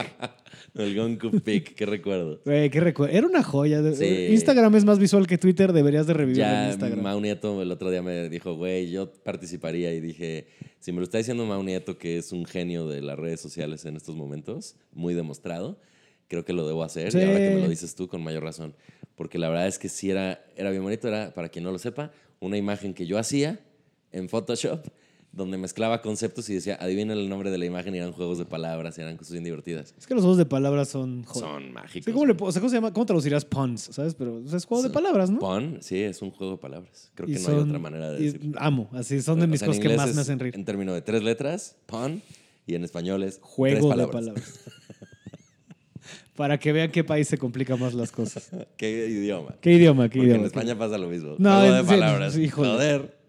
El puzzle. Ellos, ellos sí son más de que de- de- hacen anglicismo. Ajá, ajá. Entonces el, el puzzle El puzzle. es un puzzle. Sí, seguro. Le bueno, vamos a ponear. Ya sabes, seguro. O sea, poner. Y por último, bueno, no sé si por último, pero una- algo que no hemos mencionado es de repente estas secuencias que hace Tarantino que son de mucha tensión, pero distraída la tensión. El, el rollo es, por ejemplo, llegan eh, al principio Vincent y Marcelus, abren la cajuela y tienen un chingo de armas. Se empiezan a cargar de armas. Tú hasta el momento nada más sabías que eran dos güeyes hablando de hamburguesas. O sea, en realidad, la escena de la hamburguesa, de la, de la plática de las hamburguesas, es arriesgada porque no sabes quiénes son, ni, ni a dónde van, ni por qué están hablando de eso. Cuando sacan las armas, se des... así... ¿Cómo se dice? Se desenvuelve un contenido amplísimo de esos personajes. Es como, ¿cuántos güeyes hay allá arriba? Pues tres o cuatro. Deberíamos tener armas más grandes. Ah. Dices, son asesinos, güey. Al chile. Y de repente suben y cuando están arriba, están caminando por los pasillos dirigiéndose al lugar donde obviamente van a ir a matar gente. Y están hablando de masajes de pies, güey. Entonces, ¿qué es lo que hace Tarantino ahí? En lugar de ponerte al asesino de, jajaja, Sí. vamos a matar, ok, abran, ah, no. Te crea tensión. Distrayéndote con lo que ya sabíamos de ellos, que es que hablan de mamadas, pero ahora enriquecido por lo nuevo que sabemos Sí. de ellos, que es que son asesinos. Sí, Entonces la tensión es infinita, sí. porque no sabes qué esperar. Te estás divirtiendo, pero no sabes si es correcto divertirte. sabes que va a pasar algo horrible y no sabes en qué momento va a pasar. Y él lo que hace en esa plática del masaje de pies es que es una toma continua, que también la platicamos con Juan José en, en este, el podcast de Cine y Alcohol, que es toda una zona, una secuencia continua, sin cortes, magistralmente actuada por ellos dos, donde simple y sencillamente pues, están haciendo tiempo para llegar y matar. Y matar. Y matar y matar. Y ahí también te siembran el rollo de que me pidió que me, que me encargara de su esposa, Ujú. el jefe. Que te encargaras, así como diciendo que la mates. No, no, no, que me encargue de ella. Take care of her el fin de semana, que la. Ah, it's a day, te valiste madre. Y es el foreshadow, te siembra. Entonces, mucha gente dice, es que Tarantino es diálogo. O sea, sí es su especialidad, pero está contando historias con un cuidado Sí. y con un amor. Sí. Justo, ¿no? Porque alguien que se preocupa tanto por el diálogo y por guionar así, no avienta ni una sola palabra de a gratis, ¿sabes? Así Todo es. está meticulosamente planeado, ante, así como de aquí voy a decir esto, para que pase esto, esto detona aquí. Y es una joya, o sea, sí. Sí, pinche güey chingón. es que, Sí, es un fregón. O sea, más que, o sea, es que todo en general, o sea, hablando de... Pulp- Y, pero sabes que sí estoy de acuerdo, o sea, como para centrarlo ahí. Sí puede ser que Pulp Fiction sea como su obra maestra, ¿no? O sea, Pues yo creo que sí. yo soy más partidario, o sea, digo, ya con el tiempo, o sea, a mí me gusta más, disfruto hasta más ver Kill Bill 2. Ah, es que Kill Bill visualmente es. Es que, ajá. Wow. Y a mí me gusta más la 2 que la 1. ¿Ah, sí? Sí, rara vez, o sea, es raro, pero... Eh, a mí me gustan mucho las dos. Me gusta mucho la dos, pero creo que el final es muy hablado y, y un poquito anticlimático. sí. Pero en cambio la uno, no mames, güey. Es una sí, obra de arte. Es una obra de arte. narrativa del- visual. Y de, ajá. Porque es muy visual. Todas las la de la caricatura. Todo lo de Oren Ishii es. güey. O sea, que no me acuerdo en qué otro capítulo lo mencionaba, pero yo creo que hablando justo, el momento más tarantino del mundo es que mete una canción de flamenco en una pelea de samuráis, ¿sabes? Las es. espadas samurái. O sea, es como, güey, pinche genio, ¿sabes? Es que. ¿Qué wow, está pasando? Qué gran DJ. Sí. Es que eso es un DJ, ¿sabes? Sí, eso es un güey que mezcla bien las cosas, ¿sabes? Bueno, pues si no han visto Pulp Fiction, veanla. Es bueno. Ya, se acabó el podcast, ahí lo Es corto. bueno. Bueno. pues este, véanla. Está padre. Esta hora, y más- esta hora de plática solo saco esa parte. Oye, Gon, ¿qué opinas de? Véanla. Véanla, es muy buena. Vean el No te creas, por favor. Ah, bueno, sí, si quieres ya podemos ir cerrando, pero sí, ¿Sí? este. No, la, última pregunta normalmente es que, o sea, ya de hablado de todo esto es, ¿cómo se le venderías tú a alguien que nunca ha visto Pulp Fiction que la vea? Bueno, lo he hecho muchas veces y creo que no lo he hecho muy bien. Porque. Desafortunadamente, Qué buena manera no de me dedico a eso. no soy publicista. Mira, yo creo que un, un tema que es triste, pero pues es inevitable, es el paso del tiempo, ¿no? Muy pocas cosas en esta vida no envejecen, sobre todo en el arte. Ujú. Entonces, pues, realmente, para todo el mundo que está vivo ahorita, la Mona Lisa es una obra antigua. La valoramos como obra antigua. Pero con el cine no pasa eso, porque el cine es moderno. Y sin embargo, la manera de contar historias ha ido cambiando, sobre todo en ritmo. Entonces, Pulp Fiction lo que tiene es que para las nuevas generaciones, o sea, un chavito de ahorita de 16 o 15 años como la edad que tenía yo, se le puede hacer lenta, se le puede hacer fresa, por también el contexto de la época y de las cosas que estamos Ujú, viendo ahorita, lo que decíamos al principio, somos como Pulp Fiction. Regresamos al tema de los chavos. que Y alguien me violó el fin pasado. ¿Dónde está tu katana? Ah. Sácala. ah, El caso es, eh, yo muchas veces he vendido Pulp Fiction a gente muy joven. O sea, no, no te digo que gente de 15 años, pero por decirte, gente de 25 años, Ujú. gente de 30 años, que incluso tú y yo, que tenemos una diferencia de 8 años, tú tiendes a preferir Kill Bill. No es nada más que sea mejor o peor película. O- o- Me o sea, tocó a Quiero decir, edad. mejor, una, mejor esta que, que Pulp Fiction o Pulp Fiction que la otra. Es un tema de, de tu edad. Sí, de me tocó a esa edad, sí. De, de que, de que para los años que tú tienes, te cuadra más esa película. Claro. Que cuando tú naciste, naciste en el 88, entonces cuando fue Pulp Fiction, tú tenías. Seis ocho, años. del no- de seis años, perdón. Pues no mames, güey. Cuando viste Pulp Fiction, ya era una película, entre comillas. Sí, eh, sí, ya era clásica. pues sí, ya, eran, ya era, no, no antigua, ¿no? Pero era una película pasada. Entonces, pues lo mismo me pasó a mí cuando vi E.T., ¿me explico? Claro, claro. Y a final de cuentas hay gente que en la adolescencia vio E.T. y están hablando de E.T. ahorita Sí, como lo, tú y yo de lo esto. que es al ¿no? principio de, ah, es que esta canción en verdad estuvo en pinche Squinkle estúpido que no sabes nada. sí. Exactamente. Entonces, lo que, lo que- lo que creo es que no hay mucha manera de venderla, más que decirle a la gente, esta película desafió, es apasionante porque desafió muchos paradigmas narrativos, muchos paradigmas eh, como de humor. Es una película de humor negro que es altamente comercial. O sea, porque muchas veces el humor negro es como de, ah, pues, gran película, pero la vieron seis pelados. Sí. Entonces, Como no. Death to Smoochie. Esta es una película de humor negro donde se burlan de la muerte, donde se, yo no la vi, por ejemplo, donde se burlan de la muerte, donde se burlan de cosas horribles, pero todo el mundo la vio y la disfrutó. Es como el video de Sage. todo el mundo vio el video de Sage, güey. Todo, el mundo lo vio la red. Y no deberíamos estar viendo el pito Sage. Las tías lo vieron, güey. Mi mamá un día se me hizo que sí, qué mal que hayan publicado ese video. Pobre Sage. Yo, ¿Sí lo viste, mamá? Pues sí, es que me lo mandó tu tía Conchita. O sea, a final de cuentas, todo, que yo tengo en mi stand-up un chiste que digo que las tías en ese, porque fue hace un año ya lo de Sage, que las tías en ese momento era de que con cualquier pretexto sacaban el tema, pero para no abordarlo muy directamente era como de, ¿qué les pareció el salchichón? El, el que servían. ¿qué les pareció el salchichón que servimos? Ah, Muy rico, tía. Gracias. Por cierto, ¿qué tal el de Sage? Hablando de salchichón. Güey. Porque todo el mundo lo vio. Entonces, ¿Qué momentas? Bueno. fue un momento mainstream. Ujú, ujú. Fue un momento que por lo menos a la gente que tenemos internet nos unió, el Sí, pito de sí, Sage. sí. Y eso mismo pasó con Pulp Fiction. Se permitía burlarte de cosas horribles, reírte de cosas horribles. No sé si mi tía, ¿no? Pero, o mi mamá, no sé. Bueno, mi mamá sí la vio eventualmente y la disfrutó también conmigo. Porque justo fue Mi de las mamá nunca la ha visto, por ejemplo. Pero hoy en día yo le diría a la gente, a un chavo, le diría, tienes que ver esa película porque a partir de ahí cambió el humor en el cine. A partir de ahí cambió la manera de contar historias. Lo cool se considera cool de otra forma desde Ujú. Pulp Fiction. Sí. Y es una joya de narrativa, de edición, de, de selección musical, de actuación y de muchas cosas más. Entonces, pues te recomiendo que si quieres saber de cine la veas. Ah, Eso es, a diferencia de lo que he hecho, que te dije al principio que lo vendí muy mal, que es, te va a encantar. Claro. Es la- porque entonces la ven y es como de, no, me encanta, pero ¿sabes qué? Me gustan más las de Transformers. Sí, sí. No, cabrón. No, estás equivocado. Porque, claro, porque yo voy a decidir qué le va a gustar a la gente. Claro. Mira, ese es un. Eso es lo que vas aprendiendo con la vida, ¿no? Sí, güey. Más a mis años ya me cansa mucho estar convenciendo gente de mamadas. Sí, no, y la gente ve, la gente piensa muy diferente a uno y es como ya. Y la verdad de las cosas es que da igual si la gente ve Pulp Fiction ahorita o no. Sí. O sea, ya da igual, güey. Ya es una pinche película clásica. Tarantino ya es asquerosamente millonario. ya, güey, da igual. Tiene hasta su propio cine, el cabrón. Sí, claro. Yo amo Pulp Fiction.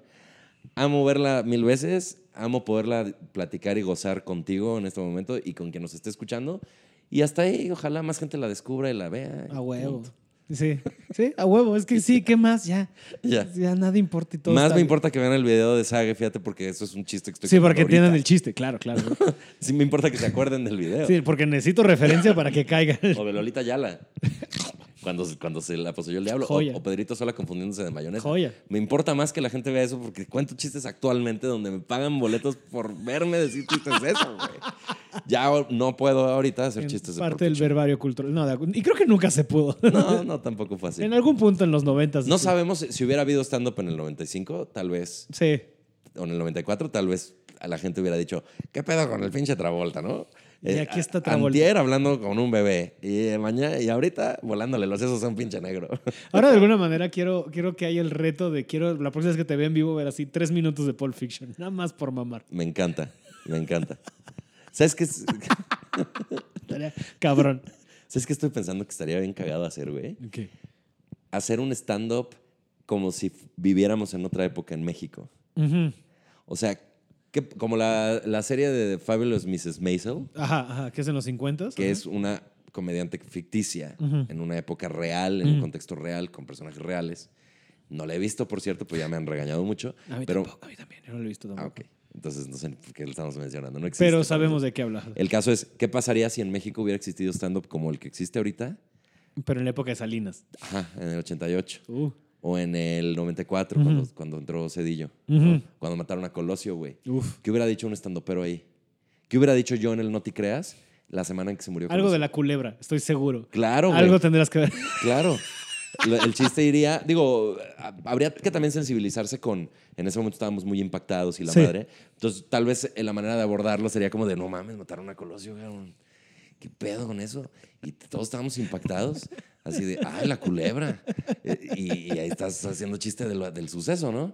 Que para quien no lo sepa, pues cuando mataron a Luis Donaldo Colosio en Lomas Taurinas, Tijuana, Hablando de. eh, estaba la de, ay, la culebra. Hablando de buen uso de música. Sí, güey. Momento tarantinesco No de madres. mames. Que te maten con la culebra. Ni mandado. Porque aparte seguro ese fue el orden de los sicarios de suena esta, balazo, ¿sabes? Sí, es cierto. Y es que qué ironía, qué ironía que es una canción que habla de que qué miedo que te muerdan los pies, pero qué tal que te vuelen los sesos, güey. Pero qué tal, hit. Ese sí hacía cosas más culeras que Este, morder los pies. Güey, ah, qué joya de momentos. ¿Qué es que qué pedo con este país? Bueno, sí, no me podemos hablar horas. Pero, Pero hablando de lo de, de, Eso de estaría Sage, bueno, ¿eh? Hacer un proyecto así. estaría cagado. Un proyecto de stand-up de época. Ahorita que apagamos los micrófonos para que no nos roben la idea, lo platicamos sí, más sí, a sí, fondo. sí, sí, Así claro. como, esta idea millonaria. Así de corte A, nadie lo ve. Nadie, ok. nadie. Sí. Un proyecto más Siete que no. personas en el Bataclan. Dices, bueno, mira, sí fracasamos con este proyecto, pero ¿qué tal con esta noche con el innombrable? Híjole. No, iba a abrir brecha, vámonos a hablar tantito de eso, pero no, no. No, si quieres, sí, o sea, nada más brevemente decir que cuando, Ah, no, vale, verga. que cuando es- no, no, no clavarnos en el tema, cuando hicimos esta noche con Arat, nos metimos a un proyecto que teníamos mucha fe en que iba a ser Mucha, una cosa mucha fe.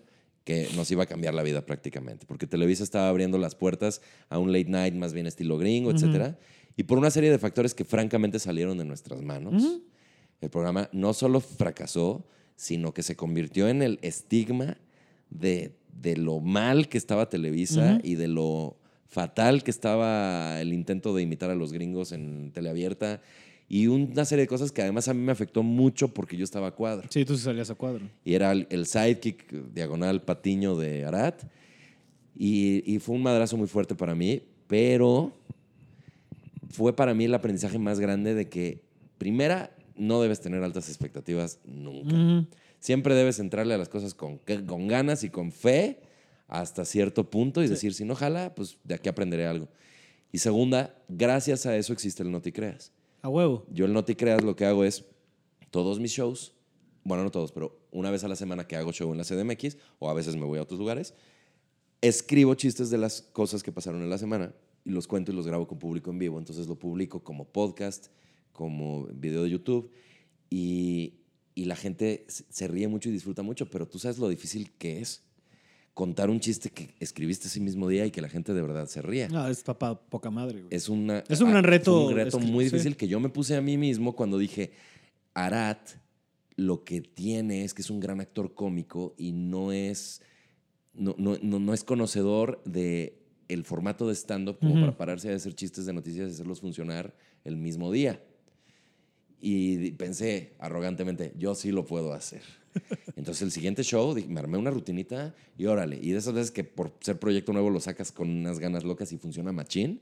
Ok, segunda semana, ni una risa, güey. Y gente que pagó por ir a verme. Digo, es un segmento del show, el resto del show es lo que hago siempre y que pues, está más probado y funciona bien, ¿no? Mucha risa, adiós, gracias. Pero ese segmentito, pues nada de risas. Dije, no, no es enchilame otras. Semana tras semana haciendo haciéndolo y publicándolo sin fin, sin fin, hasta que ya agarré la onda y ese formato nació por el fracaso de esta noche con Arat. Y siempre pasa así, ¿no? De uno piensa que está teniendo son este bendiciones es- en, en disfraz. Disfrazadas. Disfrazadas, porque, güey, piensas que te valió verga todo y de repente de ahí sale algo bueno, ¿sabes? Sí. Este, o cuando truenas con alguien que jurabas que era el amor de tu vida y de repente Sí. a los, bueno, al tiempo que sea después conoces a alguien mucho más verga, ese tipo de cosas. Claro. De hecho, eh, una de las cosas que yo más, yo doy una conferencia que se llama Ríete de tus miedos. Una de las cosas que digo en la conferencia es, ustedes escojan a quien quieran que admiran mucho. Así, al que más admiren y búsquenlo en Wikipedia. Lean su biografía. Siempre empezó cagándola, haciendo las cosas regular, haciéndolas mal. O sea, incluso Tarantino, que es como el Golden Boy, que es históricamente que, puta, el primera primer intento fue un madrazo y tal. Hizo cositas anteriores de las que te aseguro que no está tan orgulloso. Sí, hizo no. guiones. Hizo guiones de algunas películas que son. que son meh. Hizo, hizo cosillas. el guion de no- Natural Born, Kill- de Natural Born Killers Ajá, es de él. Es de Oliver Stone, ¿no? La dirigió Oliver Stone. Y el de otra cosa, ahorita no me acuerdo. Pero sí hizo pendejaditas antes que. Que una- digo, creo que no fueron malas, pero seguramente pasó por proyectitos que tal vez ni enterados estamos. Pero si tú les, te pones a leer su biografía con cuidado, te enteras de eso, donde fracasó y tuvo que se- Bueno. sentir humillación y que no lo contrataran en cosas y que lo mandaran a chingar a su madre o que lo tuvieran esperando con un guion y de repente un golpe de suerte, pero ese proyecto no se dio. O sea, todos, güey. No, y al punto es- más hasta tangible de que, o sea, objetivamente a Jackie Brown le va de la cola en comparación a lo demás y de Jackie Brown sale a, Eh, Es a un, Kill poco, Bill. es un poco al revés, el caso del tal vez. O sea, logra triunfar muchísimo. Pero con la una- cagó. Y lo, lo mismo que le pasó a, a Orson Welles. Ándale. Orson Welles era el niño genio, mata de miedo a Nueva York con una transmisión de radio donde adapta la guerra de La los Guerra de mundos los Mundos. fingiendo que es real. Ajá. Se cae todas las comunicaciones de Nueva York y las carreteras se saturan por la gente huyendo de los marcianos. Eso lo lleva a que lo contraten para hacer cine en Hollywood con todo el dinero del mundo a sus 25 años, güey. Y el güey se avienta Citizen Kane, que es una bendita genialidad, pero arrogantemente se burla del güey más poderoso de los medios de comunicación de Estados Unidos y arruina su carrera. Y a los 26 años se encuentra sin futuro, güey. Pasa el resto de su vida luchando por conseguir financiamiento para hacer proyectos que nunca le salieron. Entonces, bueno, esas son historias ya trágicas al Sí, revés. bueno. Pero la inmensa mayoría, y te diría yo que el 100%, porque incluso Orson Welles hizo chingo de teatro antes, hizo Sí, chingo de cosas sí, sí, cuando era muy jovencito, te aseguro que tuvo fracasos, que tuvo quebrantos, que tuvo cosas, y si te pones a leerlo, lo confirmas. Y ahí es donde yo digo, huevo. también nosotros qué, güey. O sea, bueno, yo, porque tú eres distinto, tú eres eh, más bien como muy enfocado en lo creativo, haces mucho guion y todas cosas. Yo, bueno, mi profesión era otra, pero cuando cambié al mundo artístico era stand-up y punto. Y de repente, ah, me empieza a ir bien, la gente se ríe, la gente va a mis shows, que toda madre. Ya, de aquí para arriba, porque pues, pues ¿qué otra manera hay? no, güey. Putazo tras putazo Sí. de repente. Y ahora, por ejemplo, que caigo en, o sea, bueno, que, que me invitan y caigo en blandito en Canal 6 Multimedios a hacer el programa de show, que es un medio totalmente distinto al tipo de humor que yo manejo en el escenario y totalmente distinto al formato y a todo, Que- sí. Que es lo más unlikely, ¿no? Lo que menos hubiera esperado yo que me ofrecieran chamba ahí, es lo que más he disfrutado y lo que actualmente me está enseñando tablas y tablas de improvisación, de otro tipo de humor, de acceso a gente que no es el público de stand-up, que no quieren ver los chistes que cuento yo en un escenario. Quieren verme payaseando con el señor Chavana y Vanessa la vecina, porque eso es lo que les gusta y eso es lo que disfrutan. Y que si de repente los invito a mi show se sacan de onda, ¿me explico? Claro. O no, pero es otro universo de muchísimas oportunidades comerciales. Pero en esta noche con Arat, yo estaba pensando en, sigo eh, el- el- eh, como expandiendo mi universo de stand-up, ahora en late night y ahora en no sé qué, y entonces así va a ser y va, va a ir más gente a mi show, y en realidad te estás metiendo tú solo en un hoyo. Mm. Eso es a lo que voy. Ujú, O sea, creo que la mente se expande mucho con los madrazos y con los... Cuando sales de la zona de confort. Cuando la situación te obliga a Eso que no sea por ahí. chingón. Otro ejemplo es, hay muchísimos comediantes ahora de stand-up y algunos son muy jóvenes y son muy virales y de repente tienen más éxito comercial que uno que lleva más años o que originalmente era el, el- uno de los pioneros del stand-up comedy, Gon Curiel. Y de repente, ah, no, este güey tiene un video viral y llena sus shows. Y además, ¿qué crees? Es cagadísimo. Ujú. Y además, ¿qué crees? Ya le dieron su especial de Netflix y a ti no. Y además, ¿qué crees? Tal. Y en ese momento dices, ok, entonces tengo que trabajar más y en otras cosas. ¿Qué tengo que hacer? Pues buscarle, encontrar, investigar, trabajar más duro, eh, bajarle dos rayitas a tu ego, 100%. hacerte amigo de gente que dirías, nunca me lo hubiera acercado, me le acerco por conveniencia, pero de repente dices, como Pulp Fiction, pero es gente valiosa, güey, Es es, gente, como uno. Sí quiero ser su amigo, güey. O sea, yo nunca en la vida me hubiera llevado con la gente con la que me llevo ahorita si no fuera porque cambié de giro y encontré la necesidad de eso. Y de repente descubro que es gente a toda madre, güey. O sea, tienes que, de alguna manera, decir que tienes que estar a punto de ser violado en el sótano de alguien para poder salir con una katana y el amor de tu vida en una moto. ah, qué bonito. No es lo que estamos tratando de decir Qué aquí. bonito. Vas a tragar mucha mierda. Sí, estoy de acuerdo. O sea, tienes que irte a la verga para, pues, para renacer, o sea, ¿sabes? Para y si crecer. sí te violan, porque ¿qué le habrá pasado a Marcelus? Eso no nos lo contó. no, no sabemos. Pero Mira, sí, sí te violan tú con la frente en alto. Porque el güey sale caminando. Yo creo que si, si pasa algo así de terrible, un, un fracaso tan fuerte que sea equiparable A una violación. a que violaron a Marcelus Val, no una violación, sino la violación de Marcelus. Ujú. Porque la violación es atroz. Sí, la otra. Pero el caso de Marcelus es interesante porque él era un hijo de la chingada. ¿Qué significa para él esa violación? Tal vez significa justo lo que te estoy diciendo. Es, el güey estaba en la arrogancia absoluta. Me va cabrón, soy el rey, todos me temen, me la pela todo el mundo. Y es más, yo voy y balaceo a este hijo de la chingada que me traicionó en la calle y me vale si me ven. Y, y ah, no, cabrón. Llegan dos pendejos y te amarran y te violan, güey. ¿Qué va a pasar al día siguiente cuando ese güey quiera someter a alguien? No se va a acordar, no se va a identificar, güey. Así, oye, No, no tal vez ahorita Marcelus diga, puta, la neta es que el negocio va bien, pero estoy haciendo sufrir a un chingo de gente, cabrón. Tal vez ya el dinero que tengo lo voy a invertir en bienes raíces, güey. O sea, no sé, güey. Tal vez el güey diga, la única manera de hacer lo que hago es haciendo sufrir a tanta gente. ¿No hay otras? y cambie. O sea, al final de cuentas, los putazos, güey, te enseñan, te, te mejoran, güey. Te, te Sí, deberían sí, sí, mejorar. sí, sí, sí. Hay gente que empeora, pero típicamente mejora. Yo tengo un tío muy querido que era un poquito, no sé si decirte oscuro, era como muy serio, como muy reservado, como una persona medio difícil. Por lo menos así lo veíamos nosotros, ¿no? Que éramos los niños chiquitos. Y de repente tuvo un problema de salud muy grande y de repente se convirtió en un tipazo. Mm. Y ahora es alguien que yo, no mames, o sea, lo veo, me dan ganas de abrazarlo. Cambió 100% porque tuvo una situación de salud donde vio la muerte. Donde dijo, ay, güey. Y entonces yo creo que en ese momento sí reflexionó y dijo, he sido culero. Ujú. No va por ahí, cabrón. A la chingada no va por ahí. Yo creo que todos llegamos hasta ese punto. Digo, en menores y mayores medidas en la vida. Y, y en mayores puntos, en diferentes puntos de la vida, yo creo que te va a pasar varias veces, ¿no? O sea, porque a mí me ha pasado, yo creo que dos veces así de, híjole, tengo que. De, de reset. Sí. Ojalá no, no la gente tenga que llegar a cosas feas para poder agarrar la onda de la buena Que onda. no sea tan necesario. Ajá. Pero lo que yo quisiera sí decirles es que Pulp Fiction me enseñó que el cambio sí está en uno. Ujú. O sea, de repente mucho decimos, es que así es el pedo, es que cabrón me orillan, la burra no era orisca, la orisca la hicieron. Este, pues es que no mames, güey, este, me trataron mal. Por ejemplo, güeyes que yo conozco que era en la secundaria y prepa las viejas los despreciaban, las mujeres los despreciaban, y ahora son ligadores, pero culeros con ellas, güey. Y ni siquiera son las mismas. Yo de cabrón, ve a buscar a la que te despreció si quieres, güey. Pero una nueva, ¿qué chingados va a sufrir las Ujú. consecuencias de tus mamadas? Claro, claro, claro. El cambio yo creo que sí está en uno y creo que hacer el bien, si alguien como Tarantino, que lo vemos como el chico malo de Hollywood, su puta madre, en su película más retadora, te está contando una historia de que el bien es premiado y el mal es castigado, pues así debe de ser, güey. A huevo. ¿No? Güey, a huevo. Qué buena manera de una película con tanta violencia llegar y. Qué bonita lección. Eso es Mira, todo no gracias a.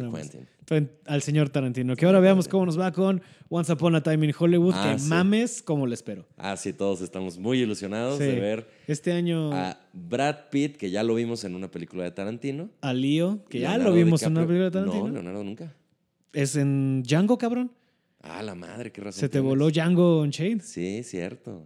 Entonces los dos ya estuvieron, pero no juntos. pero no juntos y además va a contar una historia de época setentera, ¿no? Se entera en Hollywood, de la época de los Manson por ahí. Qué divertido, güey. Va a estar la Deli. La Deli. A La ver si de después risas. platicamos de esa ya. Sí, en- señor. Pablo platica de películas estrenadas recientemente. Porque mira, ahorita estamos de. las- Lo que caiga. Sí. Pero va, va, va, va, a huevo. Qué Hace bueno. rato ya lo había, te acuerdas, ya había empezado hasta hacer el cierre de escucha, nos comenten, no sé qué. Sí, nos sí, echamos sí. como otra media hora. A la madre, ya me tengo que ir, Pero güey. sí, tú tienes que ir a No comer con tu. Con una, persona importante. Tienes que ir a comer. Así. Este. Y pues bueno, si quieres, pues bueno, entonces ya te dejo ir.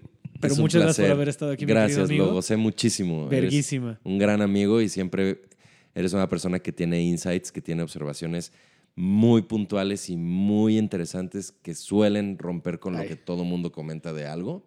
Por eso, pues, dije, tengo la oportunidad de hablar de Pulp Fiction con Pablo. Para ya que me sonrojes. Inmediatamente. Qué hermosura. Muchísimas gracias por haber venido. Y muchísimas gracias a ustedes por estar escuchando esto. Arroba Goncuriel, por favor, síganme en Instagram, Twitter, Facebook y YouTube. En, en YouTube es donde tengo el Noti Creas visual todas las semanas, audiovisual, y lo pueden encontrar también en Spotify y en iTunes para podcast. Se llama Noti Creas y será una delicia tenerles por ahí. Y si llegaron hasta aquí y me escriben en Instagram, mensaje directo, te estoy escuchando en el podcast de Pablo. Les regalo un boleto si están en la CDMX para que vayan a vivir el show Al- gratis. Y el Foro Silvia Pascal. el foro Silvia Pascal los viernes, aunque cuando salga esto al aire no sé si va a seguir siendo. Salen ahí, los miércoles esto, entonces. mira, Mándenme un mensaje y los invito a donde estén. A huevo. Gracias. Sí, de, oye, te, te escuché en este. Límite. Hay que ponerle límite, ¿no? Porque de repente es en el 2022. Sí, sí, sí. sí Oye, lo vengo descubriendo. Sí, o sea, si, si ya cuando oigan esto ya soy Marcelus Wallace, así de que ya triunfé, y se me olvidó todas las mamadas que acabo de decir y nada más todavía no me violan, no me escriban porque voy a ser un mamón Ah, insoportable. huevo. ¿no? no lo creo. Si ya me violaron, sí, ya voy ah, a bueno, ser a estoy toda bueno. madre. Ok. Ok. No. Pero Gon Curiel sería incapaz de ser mamón insoportable. Gracias, amigo. Oye, pero muchas gracias por venir, muchas gracias a ustedes por escuchar. Este, escríbanme de qué les parece Pulp Fiction y otras películas de Tarantino y pues de, de todas estas cosas. Por, el, por, pues por ahora es todo. Este, en este episodio de Pablo Platica de Películas, nos escuchamos la próxima semana. Síganse la pasando bien, escuchando cosas chidas, viendo cosas mejores y abrazando a su familia, porque chingados no. Hay que dar un buen consejo al final. Claro. No se me ocurrió nada más. Pero muchas gracias, que pasen bonita semana. Nos echamos a la próxima en Pablo Platica de Películas. Adiós.